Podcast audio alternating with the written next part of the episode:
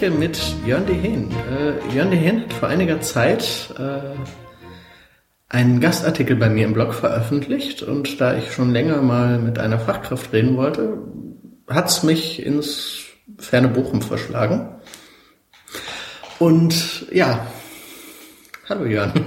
Hallo. Gut, äh, die spannende Frage. Äh, Fachkraft, was machst du eigentlich? Tja, inzwischen eigentlich ziemlich viel Verschiedenes.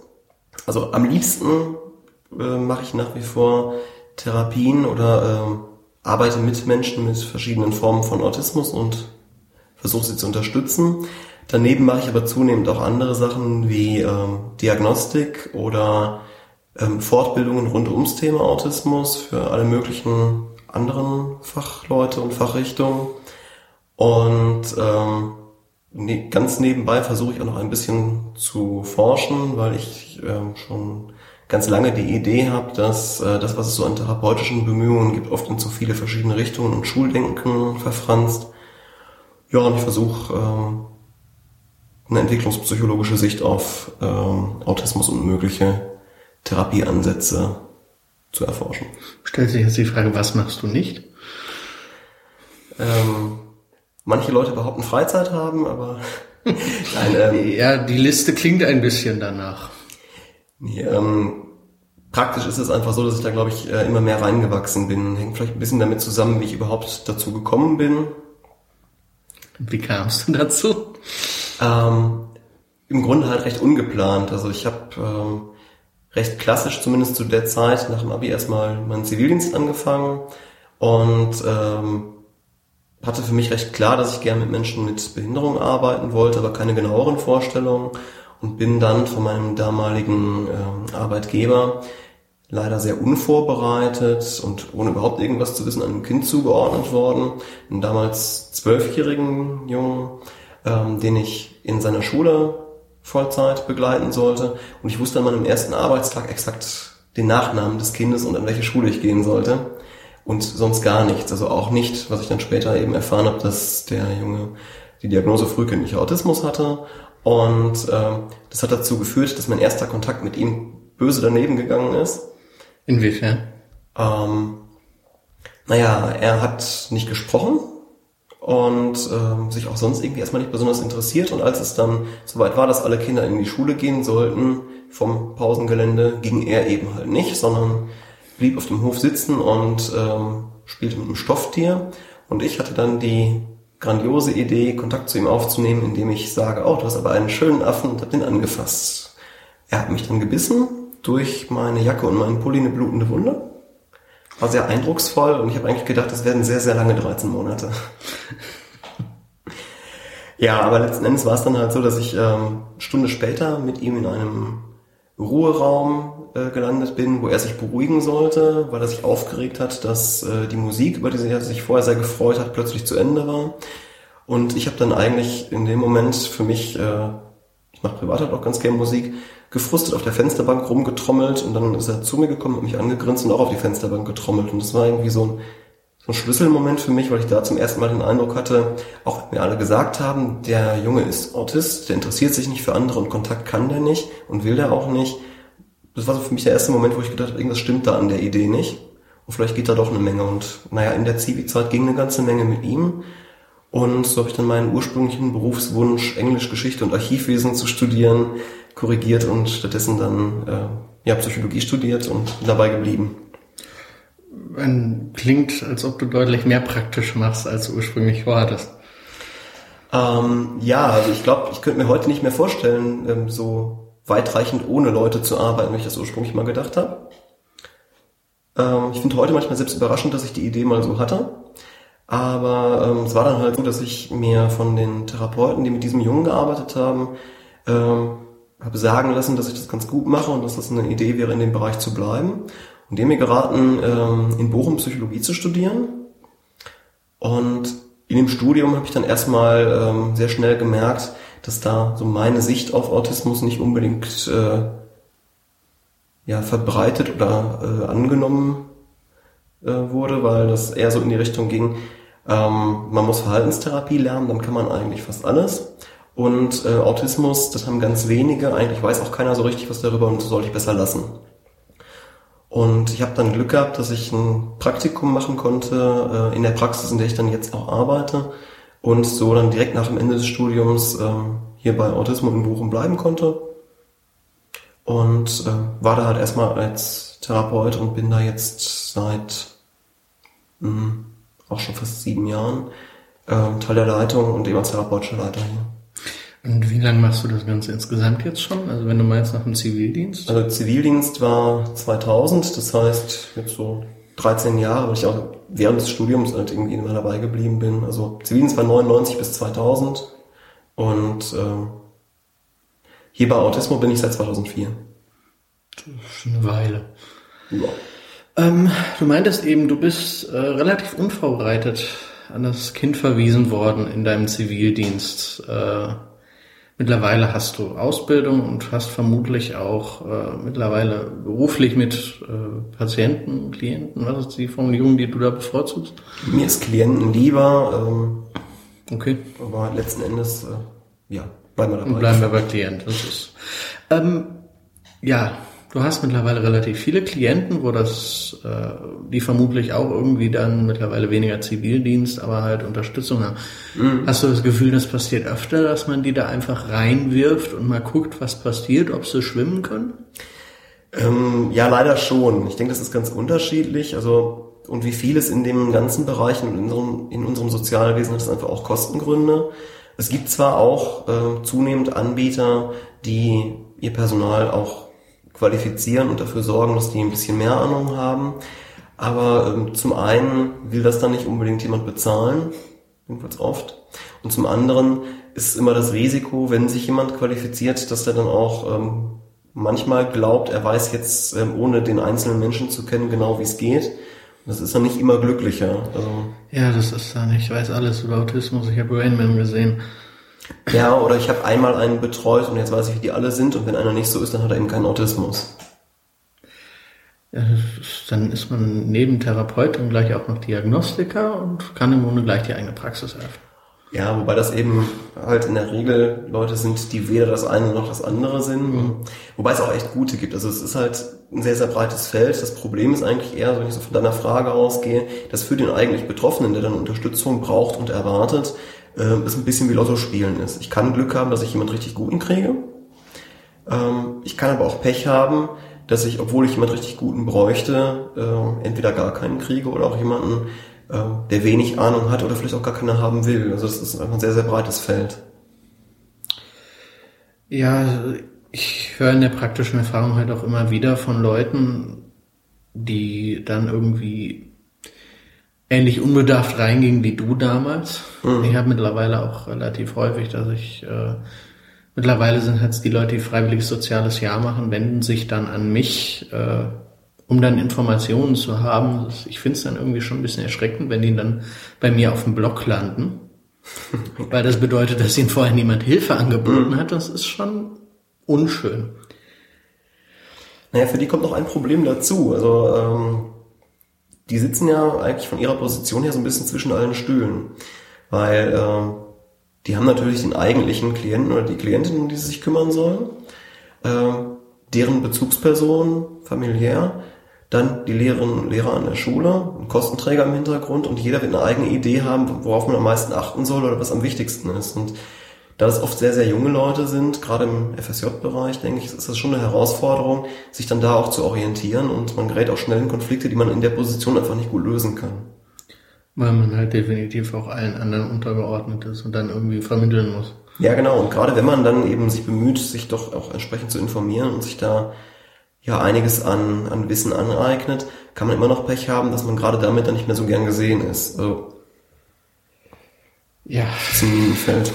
Das klingt äh, nach einem Minenfeld, was man relativ häufig hat. Ähm, apropos Minenfeld, ich habe mit Rainer in der, ich glaube, es war der fünfte Realitätsfilter-Podcast, ich will es nicht beschwören, steht in den Shownotes am Ende. Ähm, haben wir darüber gesprochen, dass die Diagnostiker, äh, gelinde gesagt, rar gesät sind. Man könnte auch sagen, die äh, Deckung ist da ein relativ großer Albtraum. Woran liegt das, dass es so wenige gibt? Also tatsächlich ist die Frage, glaube ich, so recht kompliziert, weil man dann gucken müsste, also wenn du den kassenärztlichen Vereinigungen sagen würdest, es gibt wenig Diagnostiker, ähm, würden die dir sehr schnell mit sehr vielen Zahlen versuchen, das Gegenteil zu beweisen. Ja, es gibt Und haufenweise Diagnostiker, aber die Frage, Frage, präzisieren wir die Frage, warum gibt es so wenige äh, Diagnostiker, die in der Lage sind, Autismus zu diagnostizieren, oder dass wir Wartelisten im Bereich von mehreren Jahren haben? Das Problem ist tatsächlich, ähm, welche Verfahren man da verwendet, und das hängt damit zusammen, dass Autismus nach wie vor als ähm, sehr sehr schwerwiegende Diagnose betrachtet wird. Was sich verändert hat, ist in erster Linie, dass man mehr Leute trifft, die es schon mal gehört haben und nicht nur an Rainman denken. Aber es gibt auch genug andere schöne Vorurteile, die man da haben kann. Es wandert langsam. Nicht immer zum Besseren. Ja. Aber auf die Diagnostiker bezogen ist es erstmal so, ähm, bis vor gar nicht so langer Zeit waren die Leute, die sich mit Autismusdiagnostik beschäftigt haben, vor allen Dingen welche, die aufgrund eigener Erfahrungen gemacht haben. Du hast halt die Kriterienlisten im ECD oder im DSM, die inzwischen, denke ich, recht verbreitet bekannt sind, ähm, aber die geben nur einen groben Überblick über eine Summendiagnose und wie man dann genau guckt, ist es nun Autismus oder nicht, oder welche Form, oder dann vielleicht auch doch nicht, ähm, war lange Zeit eher so, wenn ein erfahrener Kliniker gesagt hat, ähm, ich finde, es ist Autismus, dann war es das und sonst war es das nicht. Ähm, und viele waren da einfach erstmal wegen des vermeintlichen oder tatsächlichen Schweregrades und der Bedeutung einer solchen Diagnose vorsichtig. Vor einigen Jahren, so ganz grob würde ich schätzen vor zehn, ähm, hat sich das deutlich angefangen zu ändern, weil man sich in der Forschung mehr für Autismus interessiert hat und dann hast du als Diagnostiker immer eigentlich zwei Probleme, weil du willst die Diagnose nicht zu Unrecht stellen und du willst sie auch nicht zu Unrecht nicht stellen. Beides wäre vor allen Dingen für den Betroffenen, aber auch für andere Beteiligte möglicherweise schlecht.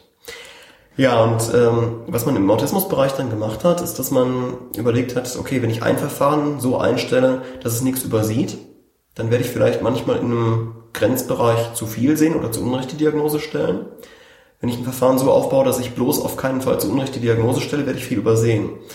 Deswegen hat man gesagt, wir kombinieren zwei Verfahren, von denen das eine mehr dafür sorgt, dass ich nichts übersehe, das andere sorgt mehr dafür, ähm, dass ich sehr kritisch gucke und nichts zu viel interpretiere. Und dann hat man geguckt, wie oft stimmen die Ergebnisse überein. Das sind diese inzwischen recht bekannten Kombinationen aus dem ADOS und dem ADI. ADOS mhm. als Beobachtungsverfahren, ADI, ADR, äh, als Interview mit engen Bezugspersonen, in der Regel mit den Eltern. Das sind dann auch, äh, da kommen dann auch die Fragebogen her, die man im Rahmen der Diagnose häufig an die Eltern weitergibt. Nee, das mit den Fragebögen ist eine andere Geschichte. Die Fragebögen selbst sind eigentlich gar nicht dazu gedacht, eine Diagnose stellen zu können, sondern das sind fast alles reine Screening-Instrumente. Screening bedeutet, du versuchst ähm, so eine Art erste Abschätzung zu machen, ob es sich lohnt, genauer zu gucken. Jetzt würde ich davon ausgehen, dass die meisten Leute, die wegen Autismusdiagnostik zu einem Kollegen gehen oder zu einer Kollegin, äh, schon sowas wie einen Vorverdacht haben. Also sehr viele von den Screeningbögen stehen auch mittlerweile online in abgewandelten oder genau den Formen. Kommt noch mit dazu, ja. Na, aber also das ähm, ADOS und das ADR sind erstmal fragebogenfreie Verfahren. Das ADOS ist ein ähm, halbstrukturiertes Beobachtungsverfahren mit demjenigen, um den es geht. Das heißt, anders als bei einem Intelligenztest gibt es keine Aufgaben, die du erfüllen musst oder eben nicht erfüllen kannst, sondern es wird beobachtet, wie du bei verschiedenen Interviewfragen, verschiedenen Beschäftigungsangeboten und so weiter ähm, dich darauf einlassen kannst und wie sich der Kontakt zwischen dir und dem Untersucher entwickelt. Da ergibt sich ein erstes Problem, weil das Ganze nur so gut gehen kann, wie der Untersucher selbst überhaupt ein Kontaktangebot macht. Also wenn jemand da abweisend mit verschränkten Händen sitzt, hat das eine ganz andere Auswirkung, als wenn da jemand offen reingeht natürlich. Genau, und es ist auch eine Frage, wie gut er das einschätzen kann, weil du halt nichts äh, zählen kannst. Also bei einem Intelligenztest könnte ich halt sehen, kannst du die Aufgabe lösen oder nicht. Beim ADOS ist es schon so, wie insgesamt in der Psychodiagnostik, dass eine Ecke Interpretation mit dabei ist. Ähm, trotzdem ist das ein erstmal sehr gut ähm, entwickeltes und ich denke mal, zu dem Verfahren. Interpretationsteil gibt es dann auch noch Empfehlungen dazu, wie ja. es interpretiert werden soll. Genau. Also es ist nicht fröhlich Rätselraten. Nein, also es ist schon nicht willkürlich. Man braucht aber auf jeden Fall ähm, viel Erfahrung. Man sollte möglichst auch schon mal Menschen mit Autismus etwas intensiver als nur in der Diagnostik kennengelernt haben, um einfach eine Idee davon zu bekommen, wie unterschiedlich das sein kann. Und ähm, neben diesem ADOS gibt es eben dann das ADR. Das ist ein sehr aufwendiges Interview mit engen Bezugspersonen. Die müssen denjenigen, um den es geht, im Alter von vier bis fünf Jahren schon gut gekannt haben. Also in der Regel werden es die Eltern sein. Sofern sie noch da sind. Ja, bei Erwachsenen kommt einmal das Problem der möglichen Nichtverfügbarkeit zustande. Das andere ist aber auch, selbst wenn dann deine Eltern da was zu sagen können, wenn du dir vorstellst, ähm, viele, die die Diagnostik durchlaufen, sind 30 oder älter. Wenn ich ähm, meine Eltern fragen würde, was ich gemacht habe oder wie genau ich gespielt habe, als ich so vier bis fünf Jahre alt war, oder wie ich reagiert habe, als ich vier bis fünf Jahre alt war, wenn irgendwelche Kinder mit mir spielen wollten, dann ist die Frage, wie genau können die das noch beantworten? Also das ist und wie weit ist das dann auch noch äh, gefärbt von subjektiven Wünschen und Erwartungen an das Kind? Weil das kommt ja, ja genau. nochmal ganz dazu. Weil was ich relativ häufig höre, ist dann, äh, dass Eltern im Nachhinein sagen, das war alles vollkommen normal. Du warst nicht anders als die anderen ja, Kinder, ja. hauptsächlich, weil sie halt wollen, dass das Kind ganz normal war. Und das dann auch wirklich selbst glauben. Ja, und das eben, also du hast ganz recht, das glauben die, das heißt, das ist kein, kein böser Wille. Und ähm, deswegen wäre eigentlich wichtig, auch in diesem Interview, nicht zu fragen, war irgendwas auffällig oder nicht, und auch Antworten nicht so zu werten, sagen die Eltern jetzt, es war auffällig oder nicht, sondern sich möglichst viel genau beschreiben zu lassen. Deswegen dauert das so lange. Also du fragst drei, eher vier Stunden die gesamte Entwicklung ab, fast jede Frage nochmal, wie ist es jetzt, wie war das mit vier bis fünf Jahren. Und ähm, dann hast du im Grunde zwei Ergebnisse, eins aus dem Beobachtungsverfahren, eins aus dem Interview. Und in grob 80 Prozent aller Fälle stimmen die überein. Und dann kann man sagen, ist diese Diagnose, die man damit stellt, recht gut abgesichert gegen beide Fehlermöglichkeiten. Ähm, wenn die nicht übereinstimmen, dann weiß man zumindest, wo die nicht übereinstimmen und müsste dann an den Stellen nochmal genauer mit möglicherweise weiteren Verfahren oder Beobachtungen gucken. Jetzt hattest du ja eigentlich gefragt, warum gibt es so wenig Diagnostiker? Kommen wir dahin zurück. Das Problem ist, ähm, wie du schon raushören kannst, dieses Verfahren ist recht aufwendig in der Durchführung und es ist nicht gut abrechenbar. Also zumindest dieses Interview kriegen viele Diagnostiker nicht gut finanziert. Das heißt, die äh, Krankenkasse setzt dann einen Pauschalbeitrag von 15 Euro an und das so ungefähr. Dann. Also den genauen Betrag weiß ich jetzt ehrlich gesagt nicht, weil ich Weiß. Krankenkassen abrechnen kann, aber ähm, praktisch ist es so. Und ähm, das führt dazu, dass auf der einen Seite viele Diagnostiker sagen, okay, dann lasse ich das Interview einfach weg. Das ist aber blöd, weil man dann nur noch eine Fehlerart minimieren kann und ähm, dann wird es sehr ungenau. Und es hat schon einen Grund, dass in den Leitlinien der Deutschen Gesellschaft für Kinder- und Jugendpsychiatrie zwingend beide Verfahren in Kombination empfohlen werden. Nur, du findest erstmal wenig Leute, die beides anbieten, weil sie es nicht gut finanzieren können, A, und B, weil man eine intensive Schulung in beidem machen muss. Und diese Schulung kann man im Moment in Deutschland nicht an allzu vielen Stellen machen. Am bekanntesten ist dafür die Uni Frankfurt am Main. Die hatten zwischendurch mal drei Jahre Wartezeit für einen Platz in dem Schulungsseminar. Das ist schlimmer als einige Diagnostik. Ja, und ähm, wenn ich jetzt mal davon ausgehe, dann müsste es ja mehr Diagnostiker geben. Ne? Also wenn die Kurse immer voll sind. Mhm. So, das heißt, dann spielt sicherlich das Problem eben eine Rolle, dass das schlecht äh, refinanziert wird. Und dazu kommt dann noch, wenn du jetzt so eine Praxis hast und bist dafür bekannt, dass du das machst, ähm, dann entwickelt sich schnell ein doppeltes Problem, weil dann kommen natürlich viele Leute aus dem großen Einzugsbereich zu dir. Insbesondere hier im Ruhrgebiet dürften das zum Beispiel genau. schon mal einige sein. So, und zum einen hast du dann das Problem, also eine Praxis, mit der ähm, ich häufiger zusammengearbeitet habe, wo eben auch Erwachsenen-Diagnostik angeboten wurde. Die bieten das jetzt seit Anfang des Jahres nicht mehr an, weil auf der einen Seite ähm, die kaum noch ihren anderen Klientinnen und Klienten mit anderer Problematik gerecht werden konnten, weil fast nur noch Leute mit Verdacht auf Autismus hingekommen sind. Und zum anderen, weil die auch sich damit den Ruf erarbeitet haben, unfreiwillig bei Kostenträgern, dass sie Gefälligkeitsdiagnosen stellen, weil von denen dann überdurchschnittlich viele Diagnosen kamen ist jetzt nicht so überraschend, wenn man weiß, dass ja. die einzigen weit und breit, die es dann vielleicht gemacht haben, aber. Wenn es nur einen Autohersteller gibt, kann man auch interpretieren, dass äh, dieses Auto besonders mhm. gut sei. Ja, ähm, du meintest eben, dass äh, das ziemlich viel Erfahrung braucht. Ähm, bedeutet das im Allgemeinen, dass äh, Autismus schwer zu diagnostizieren ist oder nur aufwendig? Ich würde sagen beides. Also was einfach wichtig ist, ist, dass Autismus als sogenannte Summendiagnose eben kein einzelnes Merkmal bietet, wo ich sagen könnte, wer das hat, hat Autismus, wer das nicht hat, hat es nicht. Es gibt Würde vieles einfacher machen.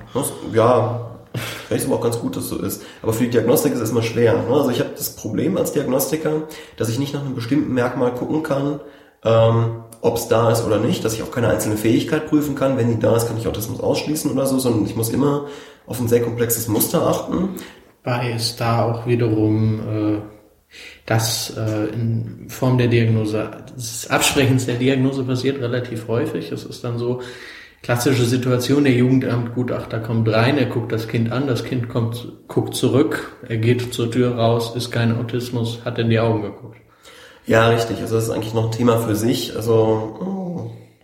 Es gibt, denke ich, viele Mythen und Klischees zum Thema Autismus, die leider auch von vielen Fachleuten weiter mit genutzt werden. Können wir später nochmal ansprechen. Genau. Aber wie gesagt, mit dem Bereich Diagnostik ist es einfach dadurch schwer, ähm, die Diagnose zu stellen, dass ich immer ein sehr komplexes Muster anschauen muss und dass ich erstmal einen Blick dafür gewinnen muss. Das sieht bei jedem anders aus. Also ich denke, ich habe schon sehr, sehr viele Menschen mit Autismus kennengelernt und äh, in unserer Praxis arbeiten im Moment mit gut 250 Menschen mit Autismus in verschiedenen Formen, verschiedenen Altersgruppen und mit ihren Angehörigen. Und da sind keine zwei bei, bei denen das gleich ausgeprägt ist. Das heißt, wenn ich das diagnostizieren will, muss ich mich zwangsläufig, sollte eigentlich selbstverständlich sein in der Diagnostik, aber bei Autismus besonders wichtig.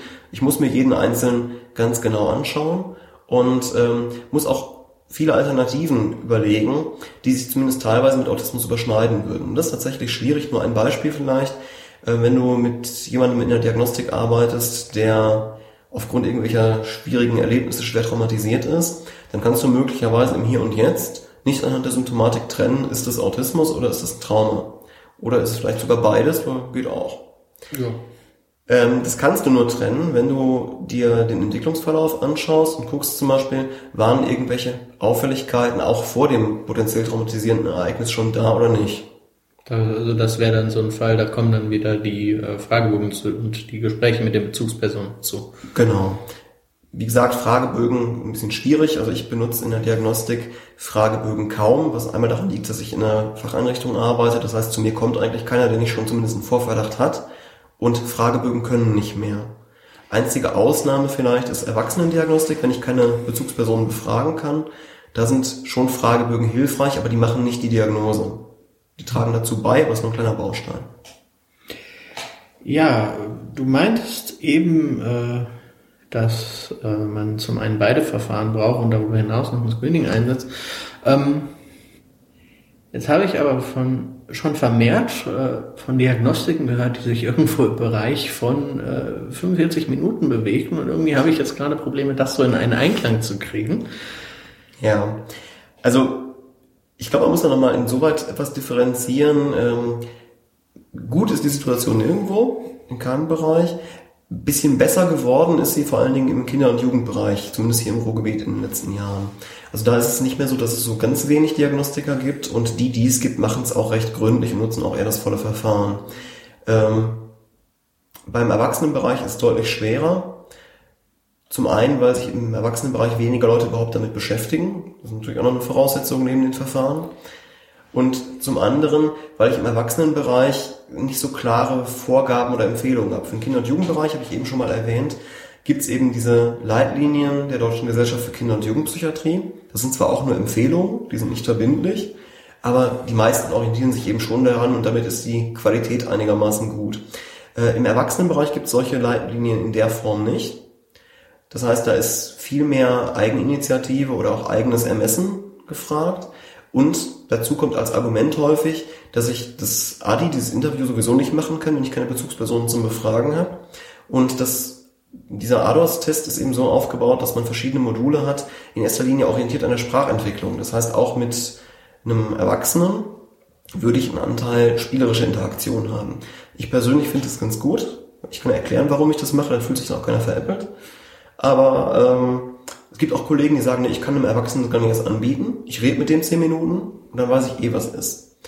Und meine persönliche Meinung dazu ist, dass ich in so Kurzzeitdiagnostik, wie du sie eben angesprochen hast, oft mehr das ähm, Weltbild und die ähm, therapeutisch-diagnostischen Vorlieben des Diagnostikers wiederfinden, ähm, als irgendeine seriöse Diagnostik. Weil klar, ne, ich beschäftige mich meist mit Autismus, das heißt, ich werde auch, wenn ich jemanden treffe, oft als erstes daran denken. Dann sollte ich aber auch im zweiten Schritt daran denken, dass ich das trotzdem überprüfen muss. Und ähm, ich kenne genug Beispiele, denke ich, ähm, sowohl von Leuten, bei denen die Diagnose vielleicht auch etwas vorschnell gestellt worden ist, als auch leider noch viel mehr, wo sie dann nach kurzer Zeit ausgeschlossen wurde, weil man stattdessen Persönlichkeitsstörungen oder sonstige Sachen diagnostiziert hat, ähm, für die es eben auch dann keine, keinen harten Beleg gibt, sondern es ähm, erschien dem Diagnostiker dann sinnvoller. Es fühlte sich richtig an. Ja, so ungefähr. Es ist, also so Sachen wie zum Beispiel, die du eben meintest, so ein vorliegendes Trauma, was du als Beispiel genommen hast, würde man in dieser Zeit ja auch nie ausgeschlossen kriegen, würde ich mal stark vermuten. Willen. Ich denke, dass man eine seriöse Diagnostik, egal von was, in so kurzer Zeit eigentlich nicht machen kann und nicht sollte. Dabei sollte man vielleicht auch berücksichtigen, dass Diagnosen in unserer Gesellschaft nach wie vor als ähm, Etikette wirken, egal ob sie so gemeint sind oder nicht. Und deswegen sollte man da immer etwas umsichtiger mit umgehen. Also, wenn ich jetzt mal überlege, wie ich Diagnostik mache, dann wäre für mich auch der erste Schritt, mit demjenigen überhaupt erstmal zu überlegen, bevor wir einen Test machen, ähm, ein bisschen so, was wäre wenn. Ne? Also ich versuche mit demjenigen vorher zu überlegen, wie ist er auf die Idee gekommen, was würde es für ihn bedeuten, wenn es rauskommt, was würde es bedeuten, wenn es nicht rauskommt und versuche dann mit ihm gemeinsam zu klären, macht es überhaupt Sinn, dass wir gucken. Und allein dafür brauche ich mehr als die Zeit, die du eben ja, das hast. Klingt nicht so, als würde man es in einer Dreiviertelstunde vom Kaffee abgehandelt kriegen. Nee, mit Sicherheit nicht. Da würde ich auch jedem von abraten, egal ob die erhoffte äh, Ergebnislage dabei rauskommt oder nicht, da allzu viel drum zu geben. Also das ist einfach. Das ist in beide Richtungen nicht belastbar. Genau.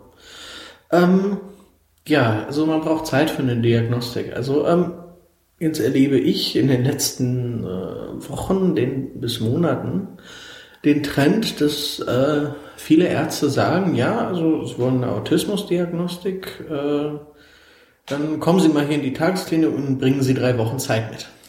Stationäre Diagnostik oder Ta äh, Tagesklinik, also halbstationär. Also ich war nirgendwo stationär, mhm. meines Wissens. Mhm. Äh, warum ja. tut man das und muss das sein? Weil, also ich, was ich da erlebe, ist oftmals, dass bei den äh, Menschen, die da den Verdacht haben, unheimlicher Widerwille steht, weil mhm. ich meine, hey, Autismusverdacht kommt nicht aus dem Nichts. Ich habe gehört, Autisten sollen ziemliche Probleme damit haben, aus ihrem gewohnten Umfeld rausgerissen zu werden. Soll wohl häufiger mal so sein, ja. Nein, aber ähm, tatsächlich ist es erstmal so, dass zumindest so pauschal eine stationäre Aufnahme aus meiner Sicht für die Diagnostik nicht notwendig ist. Kann im Einzelfall mal anders aussehen, ähm, wenn es sehr schwierig ist, zu bestimmten Sachen abzugrenzen oder ähm, je nach Problematik einfach auch, wie schlecht es jemandem gerade geht. Ne? Aber für die Diagnostik selbst ist es definitiv nicht äh, zwingend notwendig. Und ähm, wird ja auch häufig ohne gemacht. Ich kriege aber auch mit, dass der Trend eher dahin geht, es stationär machen zu wollen. Eine Begründung, die ich im Kinder- und Jugendbereich dann oft höre, ist, dass äh, eben in diesen Leitlinien empfohlen wird, auch einiges an zusätzlicher Diagnostik bildgebend nochmal zu machen, also EEG oder... Ähm also ich höre das von psychiatrischen Kliniken und ich habe noch keine psychiatrische Klinik erlebt, die dann da groß irgendwie äh, bildgebende Verwarnung sind dann meist irgendwelche Gruppensitzungen. Mhm. Also es deckt sich jetzt gerade nicht so ganz mit dem, was ich da von denen höre. Okay. Also vielleicht auch kurz den Gedanken zu Ende, was ich als äh, kein Problem. Kann mich erwehren. Ähm, was ich als Argument da eben häufig höre von Kliniken, ist eben, dass man gerade bei jüngeren Kindern sagt, lieber einmal komplett und dann haben die alles geschafft. Man muss dabei sehen, dass diese ganze bildgebende Diagnostik, zumindest heutiger Stand, nicht dazu geeignet ist, Autismus zu belegen oder zu verwerfen, noch nicht mal tendenziell, sondern das macht man dann zusätzlich, weil bei Autismus wie auch bei vielen anderen äh, möglichen Diagnosen es so ist, dass man davon ausgehen kann, dass es ein etwas höheres Risiko gibt, zum Beispiel zusätzlich ähm, eine Bereitschaft für Formen von Epilepsie zu haben. Und da macht es schon Sinn, die dann frühzeitig zu erkennen. Aber die eigentliche Diagnostik also hat jemand Autismus oder nicht, bringt es nicht weiter. Ähm, das andere, was du angesprochen hast, eben, dass es offensichtlich noch andere Gründe geben muss, weil das ja auch nicht immer so gemacht wird, weiß ich wohl auch. Ich sehe das recht kritisch, weil ich denke, dass ähm, diese Art von Gruppenerfahrung ganz speziell, die in einer psychiatrischen Klinik äh, ermöglicht wird, vielen Menschen mit einer autistischen Störung nicht gut tun. Auch da gibt es sicherlich Ausnahmen, kommt ein bisschen auch darauf an, wie das gestaltet ist vor Ort, aber ich kenne viele Kliniken, wo man dann ähm, mit vielen Leuten mit anderen Problemen zusammen ist und wo man dann Schwierigkeiten hat, ähm, ja, sich da überhaupt mal selbst zu orientieren. Und ich denke, viele Leute, die sich mit Diagnostik befassen, als zu diagnostizierende Person, sind sowieso nicht unbedingt in einer ganz entspannten Lage. Es ist meist nicht ganz grundlos, sind sie in die Situation gekommen, nein.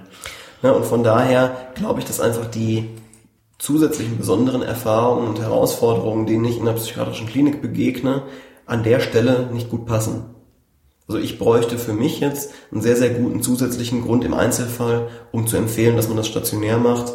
Ähm, ich kann mich jetzt aber spontan, gerade wenn ich überlege, an keinen Fall erinnern, wo ich den Gedanken gehabt hätte in der Diagnostik. Du meintest eben, dass äh, das wenn gemacht wird für bildgebende Verfahren, bei denen man aber eh nichts sieht. Nur ist es aber so. Moment, also ganz so nicht. Also man man, bei dem man nicht sieht, ob es Autismus ist. Das ist richtig, ja. Nehmen es aber auch heute genau.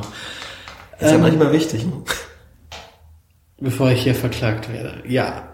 Jetzt ist es aber so, dass man irgendwie in den letzten Monaten bis Jahren Autismusursache XY endlich ein sicherer Weg, um Autismus zu diagnostizieren, ja. meist irgendwo aus der Ecke der Springerpresse. Mhm ähm, wo dann irgendeine Studie ist, wenn man gleich mal die Zeit hat und die Ursprungsstudie raussucht, stimmt da schon mal die Hälfte nicht, aber so die gängigen Hypes, die, letz, die ich jetzt so in letzter Zeit bewusst miterlebt habe, war zum einen Autismusdiagnose durch einen Urintest und dann nochmal äh, entweder ein, müsste ein Computertomograph gewesen sein, bei dem man dann äh, Autismus sehen können sollte. Ja. Wie sind die einzuordnen? Also zum einen musst du ein bisschen gucken, wo ist das Ganze gerade veröffentlicht. Also alles, was so aus der Springer-Ecke kommt, ähm, würde ich jetzt nicht unbedingt in dem ähm, Verdacht sehen, streng wissenschaftlich zu sein. Ähm, damit mache ich mich jetzt gerade unbeliebt, glaube ich. Das andere ist aber... Ähm, kommt, auf, kommt auf den Springer Verlag an. Ne? Wir ja. meinen nicht den Wissenschaftsverlag. Nee, nee. Aber ähm, ja, du hast ja vorhin den Leserbrief schon angesprochen. Also alles, was so die Qualität hat, ähm, ja, lädt nicht dazu ein, das als allzu wissenschaftlich zu sehen. Trotzdem wird es halt gern so dargestellt und da ist es dann fast eher ein Fluch, dass Autismus inzwischen bekannter ist, weil jeder, der sowas liest, dann meint, er wüsste jetzt Bescheid.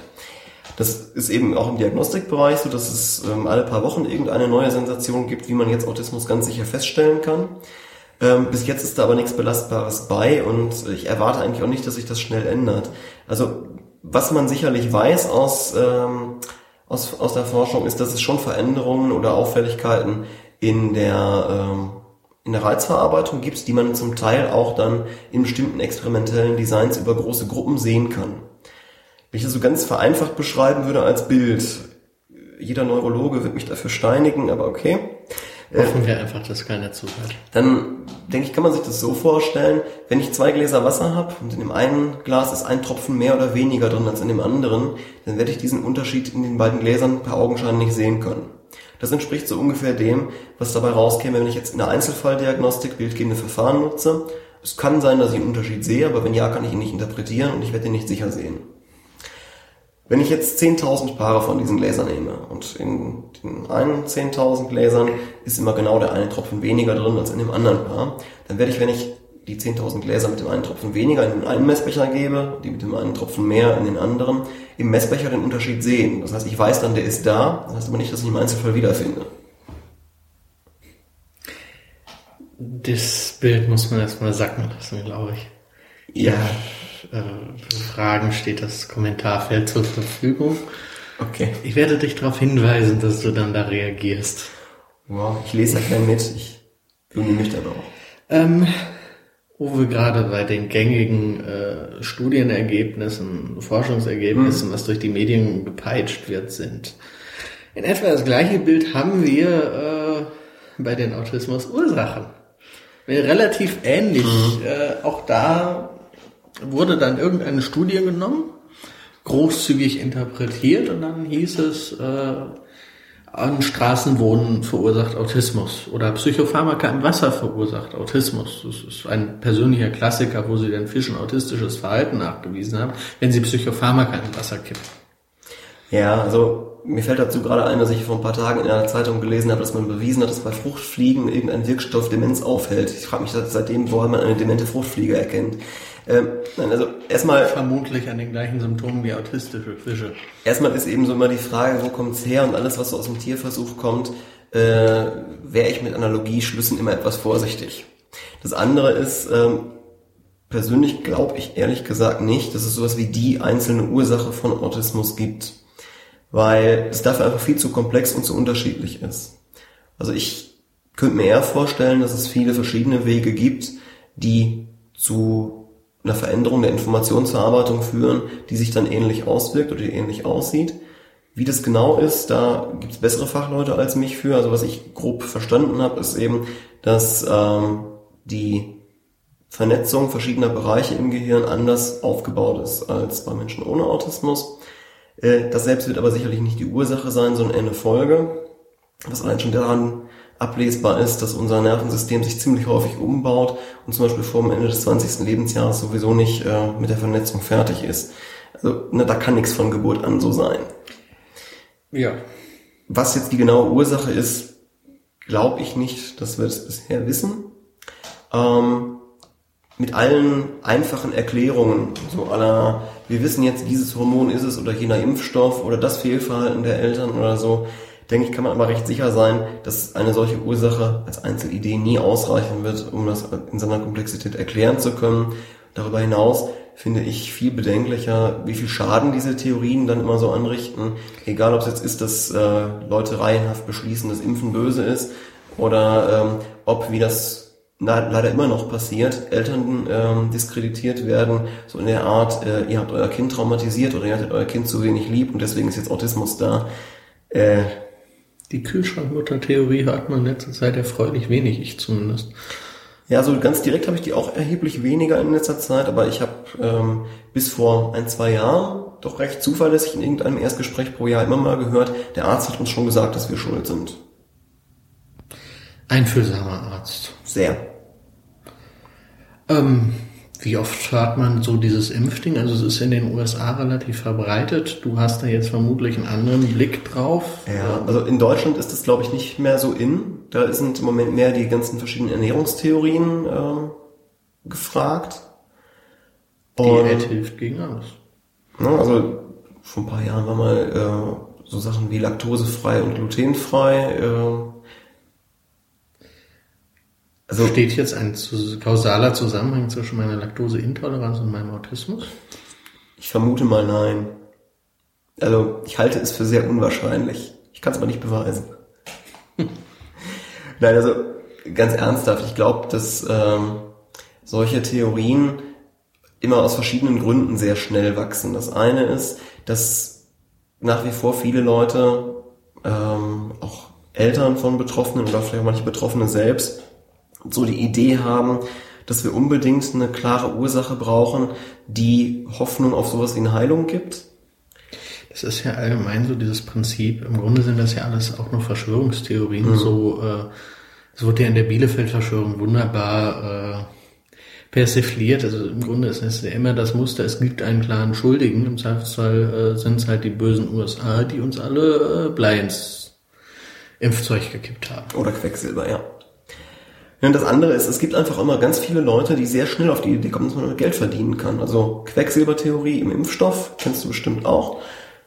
Quecksilberausleitungen sind nach wie vor, äh, bringen die ordentlich Geld. Ja, und es gibt dann zum Beispiel ganze Industriezweige, die verkaufen irgendwelche Tropenfruchtsäfte, weil die dann das Quecksilber aus deinen Zellen ziehen, dann ist der Autismus weg.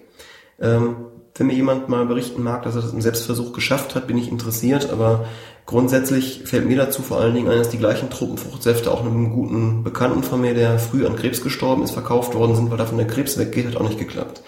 Also, mich, macht es immer skeptisch, wenn eine Theorie recht neu ist, schlecht belegt und Leute damit gutes Geld verdienen. Das ist, äh es ist so die klassische äh, Verschwörungstheorienkiste hat mir ähnlich auch mit dem ganzen Chemtrails Spaß. Äh, die Muster sind da eigentlich relativ ähnlich.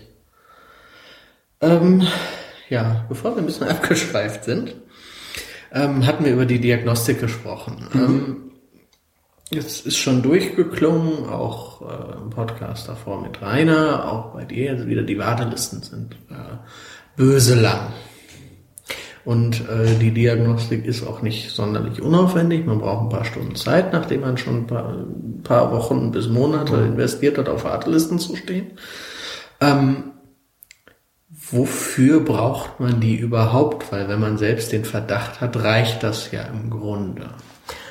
Ja, das kommt tatsächlich sehr darauf an, ähm, wie es einem mit dem Verdacht so geht und was man so weiter vorhat. Fangen wir mal erstmal mit persönlichen Gründen an. Ich kenne eine ganze Reihe von Leuten, die erst im Erwachsenenalter auf die Idee kommen, meist dann eben selbst, es könnte Richtung Autismus gehen. Und ähm, die bis dahin eine lange Geschichte hinter sich haben, mit vielen Ideen, warum sie anders sind als andere oder warum sie als anders gesehen werden als andere und äh, für die ist einfach eine ganz, ganz wichtige persönliche Frage ist, eine Sicherheit zu haben, woran liegt's und was ist es auch alles nicht. Man muss auch sehen, wenn ich eine Diagnose habe, die Dinge erklärt, kann ich manche andere Sachen, die mir vielleicht auch vorgeworfen worden sind oder über die ich mich selbst ähm, gesorgt habe, damit ausschließen. Es gibt ja so diese Idee von Tony Edward, äh, bei jeder Diagnosestellung erstmal zu gratulieren, weil man nicht schlecht erzogen und nicht blöd ist. Relativ eingängige Gedanke. Mit Sicherheit. Spart einem ja. auch die vielen Schuldgefühle, die einem dann äh, sowohl den Eltern als auch einem selbst dann eingeredet wurden. Genau. Also von daher glaube ich, eine Diagnose kann durchaus für den Einzelnen oder die Einzelne eine gute Hilfe dabei sein, für sich selbst, sowas wie so ein ja, innerer Frieden klingt jetzt sehr pathetisch, aber sowas wie so eine innere Ruhe zu finden, so ich weiß, dass was ist und ich komme mit mir klar.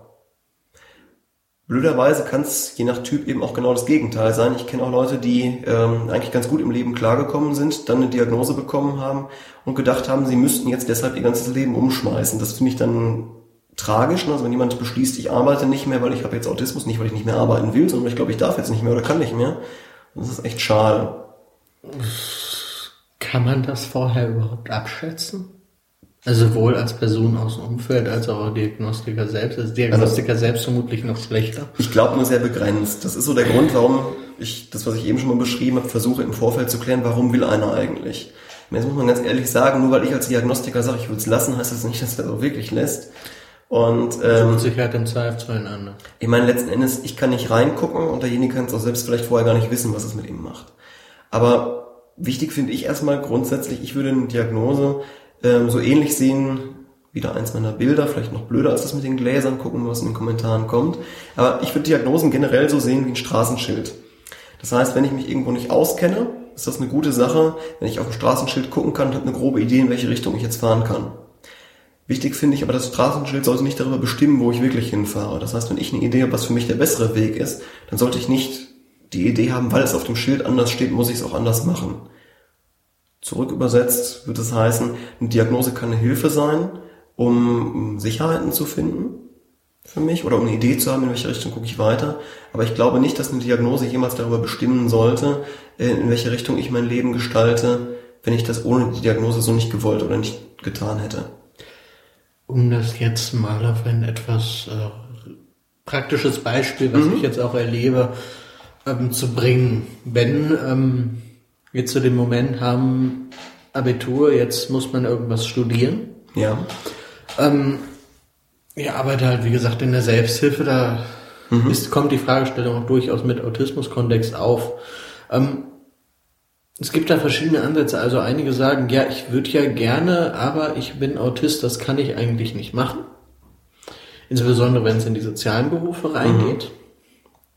Wo dann auch wirklich Ärzte sagen, nein, das können sie auf keinen Fall machen. Und also, ähm, und dann gibt's die Leute, die äh, das dann als Denkanstoß nehmen und sagen, okay, ich weiß, ich habe aufgrund von Autismus in dem Bereich Problem, will ich wirklich in den sozialen Bereich reingehen oder studiere ich vielleicht doch Informatik? Genau, ne? und an der Stelle könnte man jetzt tatsächlich dann wunderbar diskutieren, so wie du es jetzt gerade beschrieben hast, brauche ich dafür die Diagnose? Weil ähm, das, was du beschreibst, ist eigentlich eher ein Prozess von Selbstreflexion. Ne? Und das, denke ich, wäre für jede Berufswahl ganz hilfreich, wenn ich mich erstmal frage, passt das, was ich mir da vorstelle und passen die realen Anforderungen in dem Beruf zu meinen Eigenschaften, meinen Vorstellungen, meinen Wünschen. Ähm, dabei kann eine Diagnose helfen, das ein bisschen besser einzuordnen. Also woher kommen meine Eigenschaften, die ich kenne oder die ich einschätze. Das wäre aber nicht entscheidend. Ähm, das heißt, an der Stelle glaube ich, ist das eine sehr individuelle Entscheidung. Brauche ich die Absicherung oder reicht mir zum Beispiel, dass ich glaube, ich habe das? Also dafür müsste es aus meiner Sicht nicht zwingend ähm, fachlich bestätigt werden. Das entscheide ich dann eher als Betroffener selbst, ob mir das wichtig ist. Ich meine, die Probleme hat man so oder so. Genau. Na, wo ich es tatsächlich brauche, ist, wenn ich mit dieser Diagnose auch äh, sozialrechtlich oder medizinisch, therapeutisch irgendwo weiter was machen will. Da ist es in unserem Sozial- und Gesundheitssystem tatsächlich so, egal ob ich eine autismusspezifische Förderung im Rahmen der Eingliederungshilfe mache, wo der Schwerpunkt unserer Praxis jetzt wäre, oder ob ich eine Psychotherapie machen will, die über die Krankenkassen finanziert werden kann, jetzt mal losgelöst davon, dass ich erstmal passenden Therapeuten finden muss, ähm, ist es in beiden Fällen zwingend so, es gibt in Deutschland keine öffentlich finanzierte Therapie ohne Diagnosestellung. Ne, spätestens derjenige, der die Therapie durchführt, müsste die Diagnose stellen. Im Bereich der Eingliederungshilfe brauche ich die Diagnose vorher von einem anderen. Im Bereich der ähm, Krankenversicherung, also Psychotherapie, ist es in der Regel schon so, dass der Therapeut selbst die Diagnostik auch durchführen kann. Und der muss nach unserem aktuellen Gesundheitssystem eine Diagnose in den Antrag schreiben, damit die Krankenversicherung die Therapie bezahlt. Also ohne Diagnose geht's da nicht. Okay, also äh, quasi wieder äh, guck dir den Einzelfall an. Mhm. Aber auch da wäre wieder die Frage, ich brauche nicht ähm, unbedingt die Therapie, weil ich die Diagnose habe, sondern wenn dann eher umgekehrt, wenn ich denke, ich brauche eine Therapie, werde ich dafür auch eine Diagnose brauchen. Äh, nicht im Sinne von einer Selbstbedienung, ne, ich hätte gerne eine Therapie, also hole ich mir, das war ja so der Vorwurf der Kollegen von der Presse in dem Artikel, den ich da mal. Ja, der wird doch immer wieder aufgewärmt. Der ist auch ziemlich aktuell. Ja, und ich denke, wenn man sich ernsthaft mal anschaut, welche Probleme es einem Betroffenen macht, überhaupt bis zu einer Therapie oder sonstigen Unterstützung zu kommen, dann stellt sich die Frage eigentlich so nicht mehr. Ne? Also im Schlaraffenland sind wir einfach wirklich nicht. Vor allem nicht im Gesundheitsbereich. Nö, auch losgelöst von Autismus nicht. Das, das Geld wächst da nicht auf Bäumen. Genau. Aber von daher eben kurz nochmal zusammengefasst, eine Diagnose kann einmal Sinn machen, wenn die mir persönlich für irgendwelche Fragestellungen Sicherheit gibt. Ich würde aber die Bedeutung der Diagnose selbst dabei auch nicht überschätzen.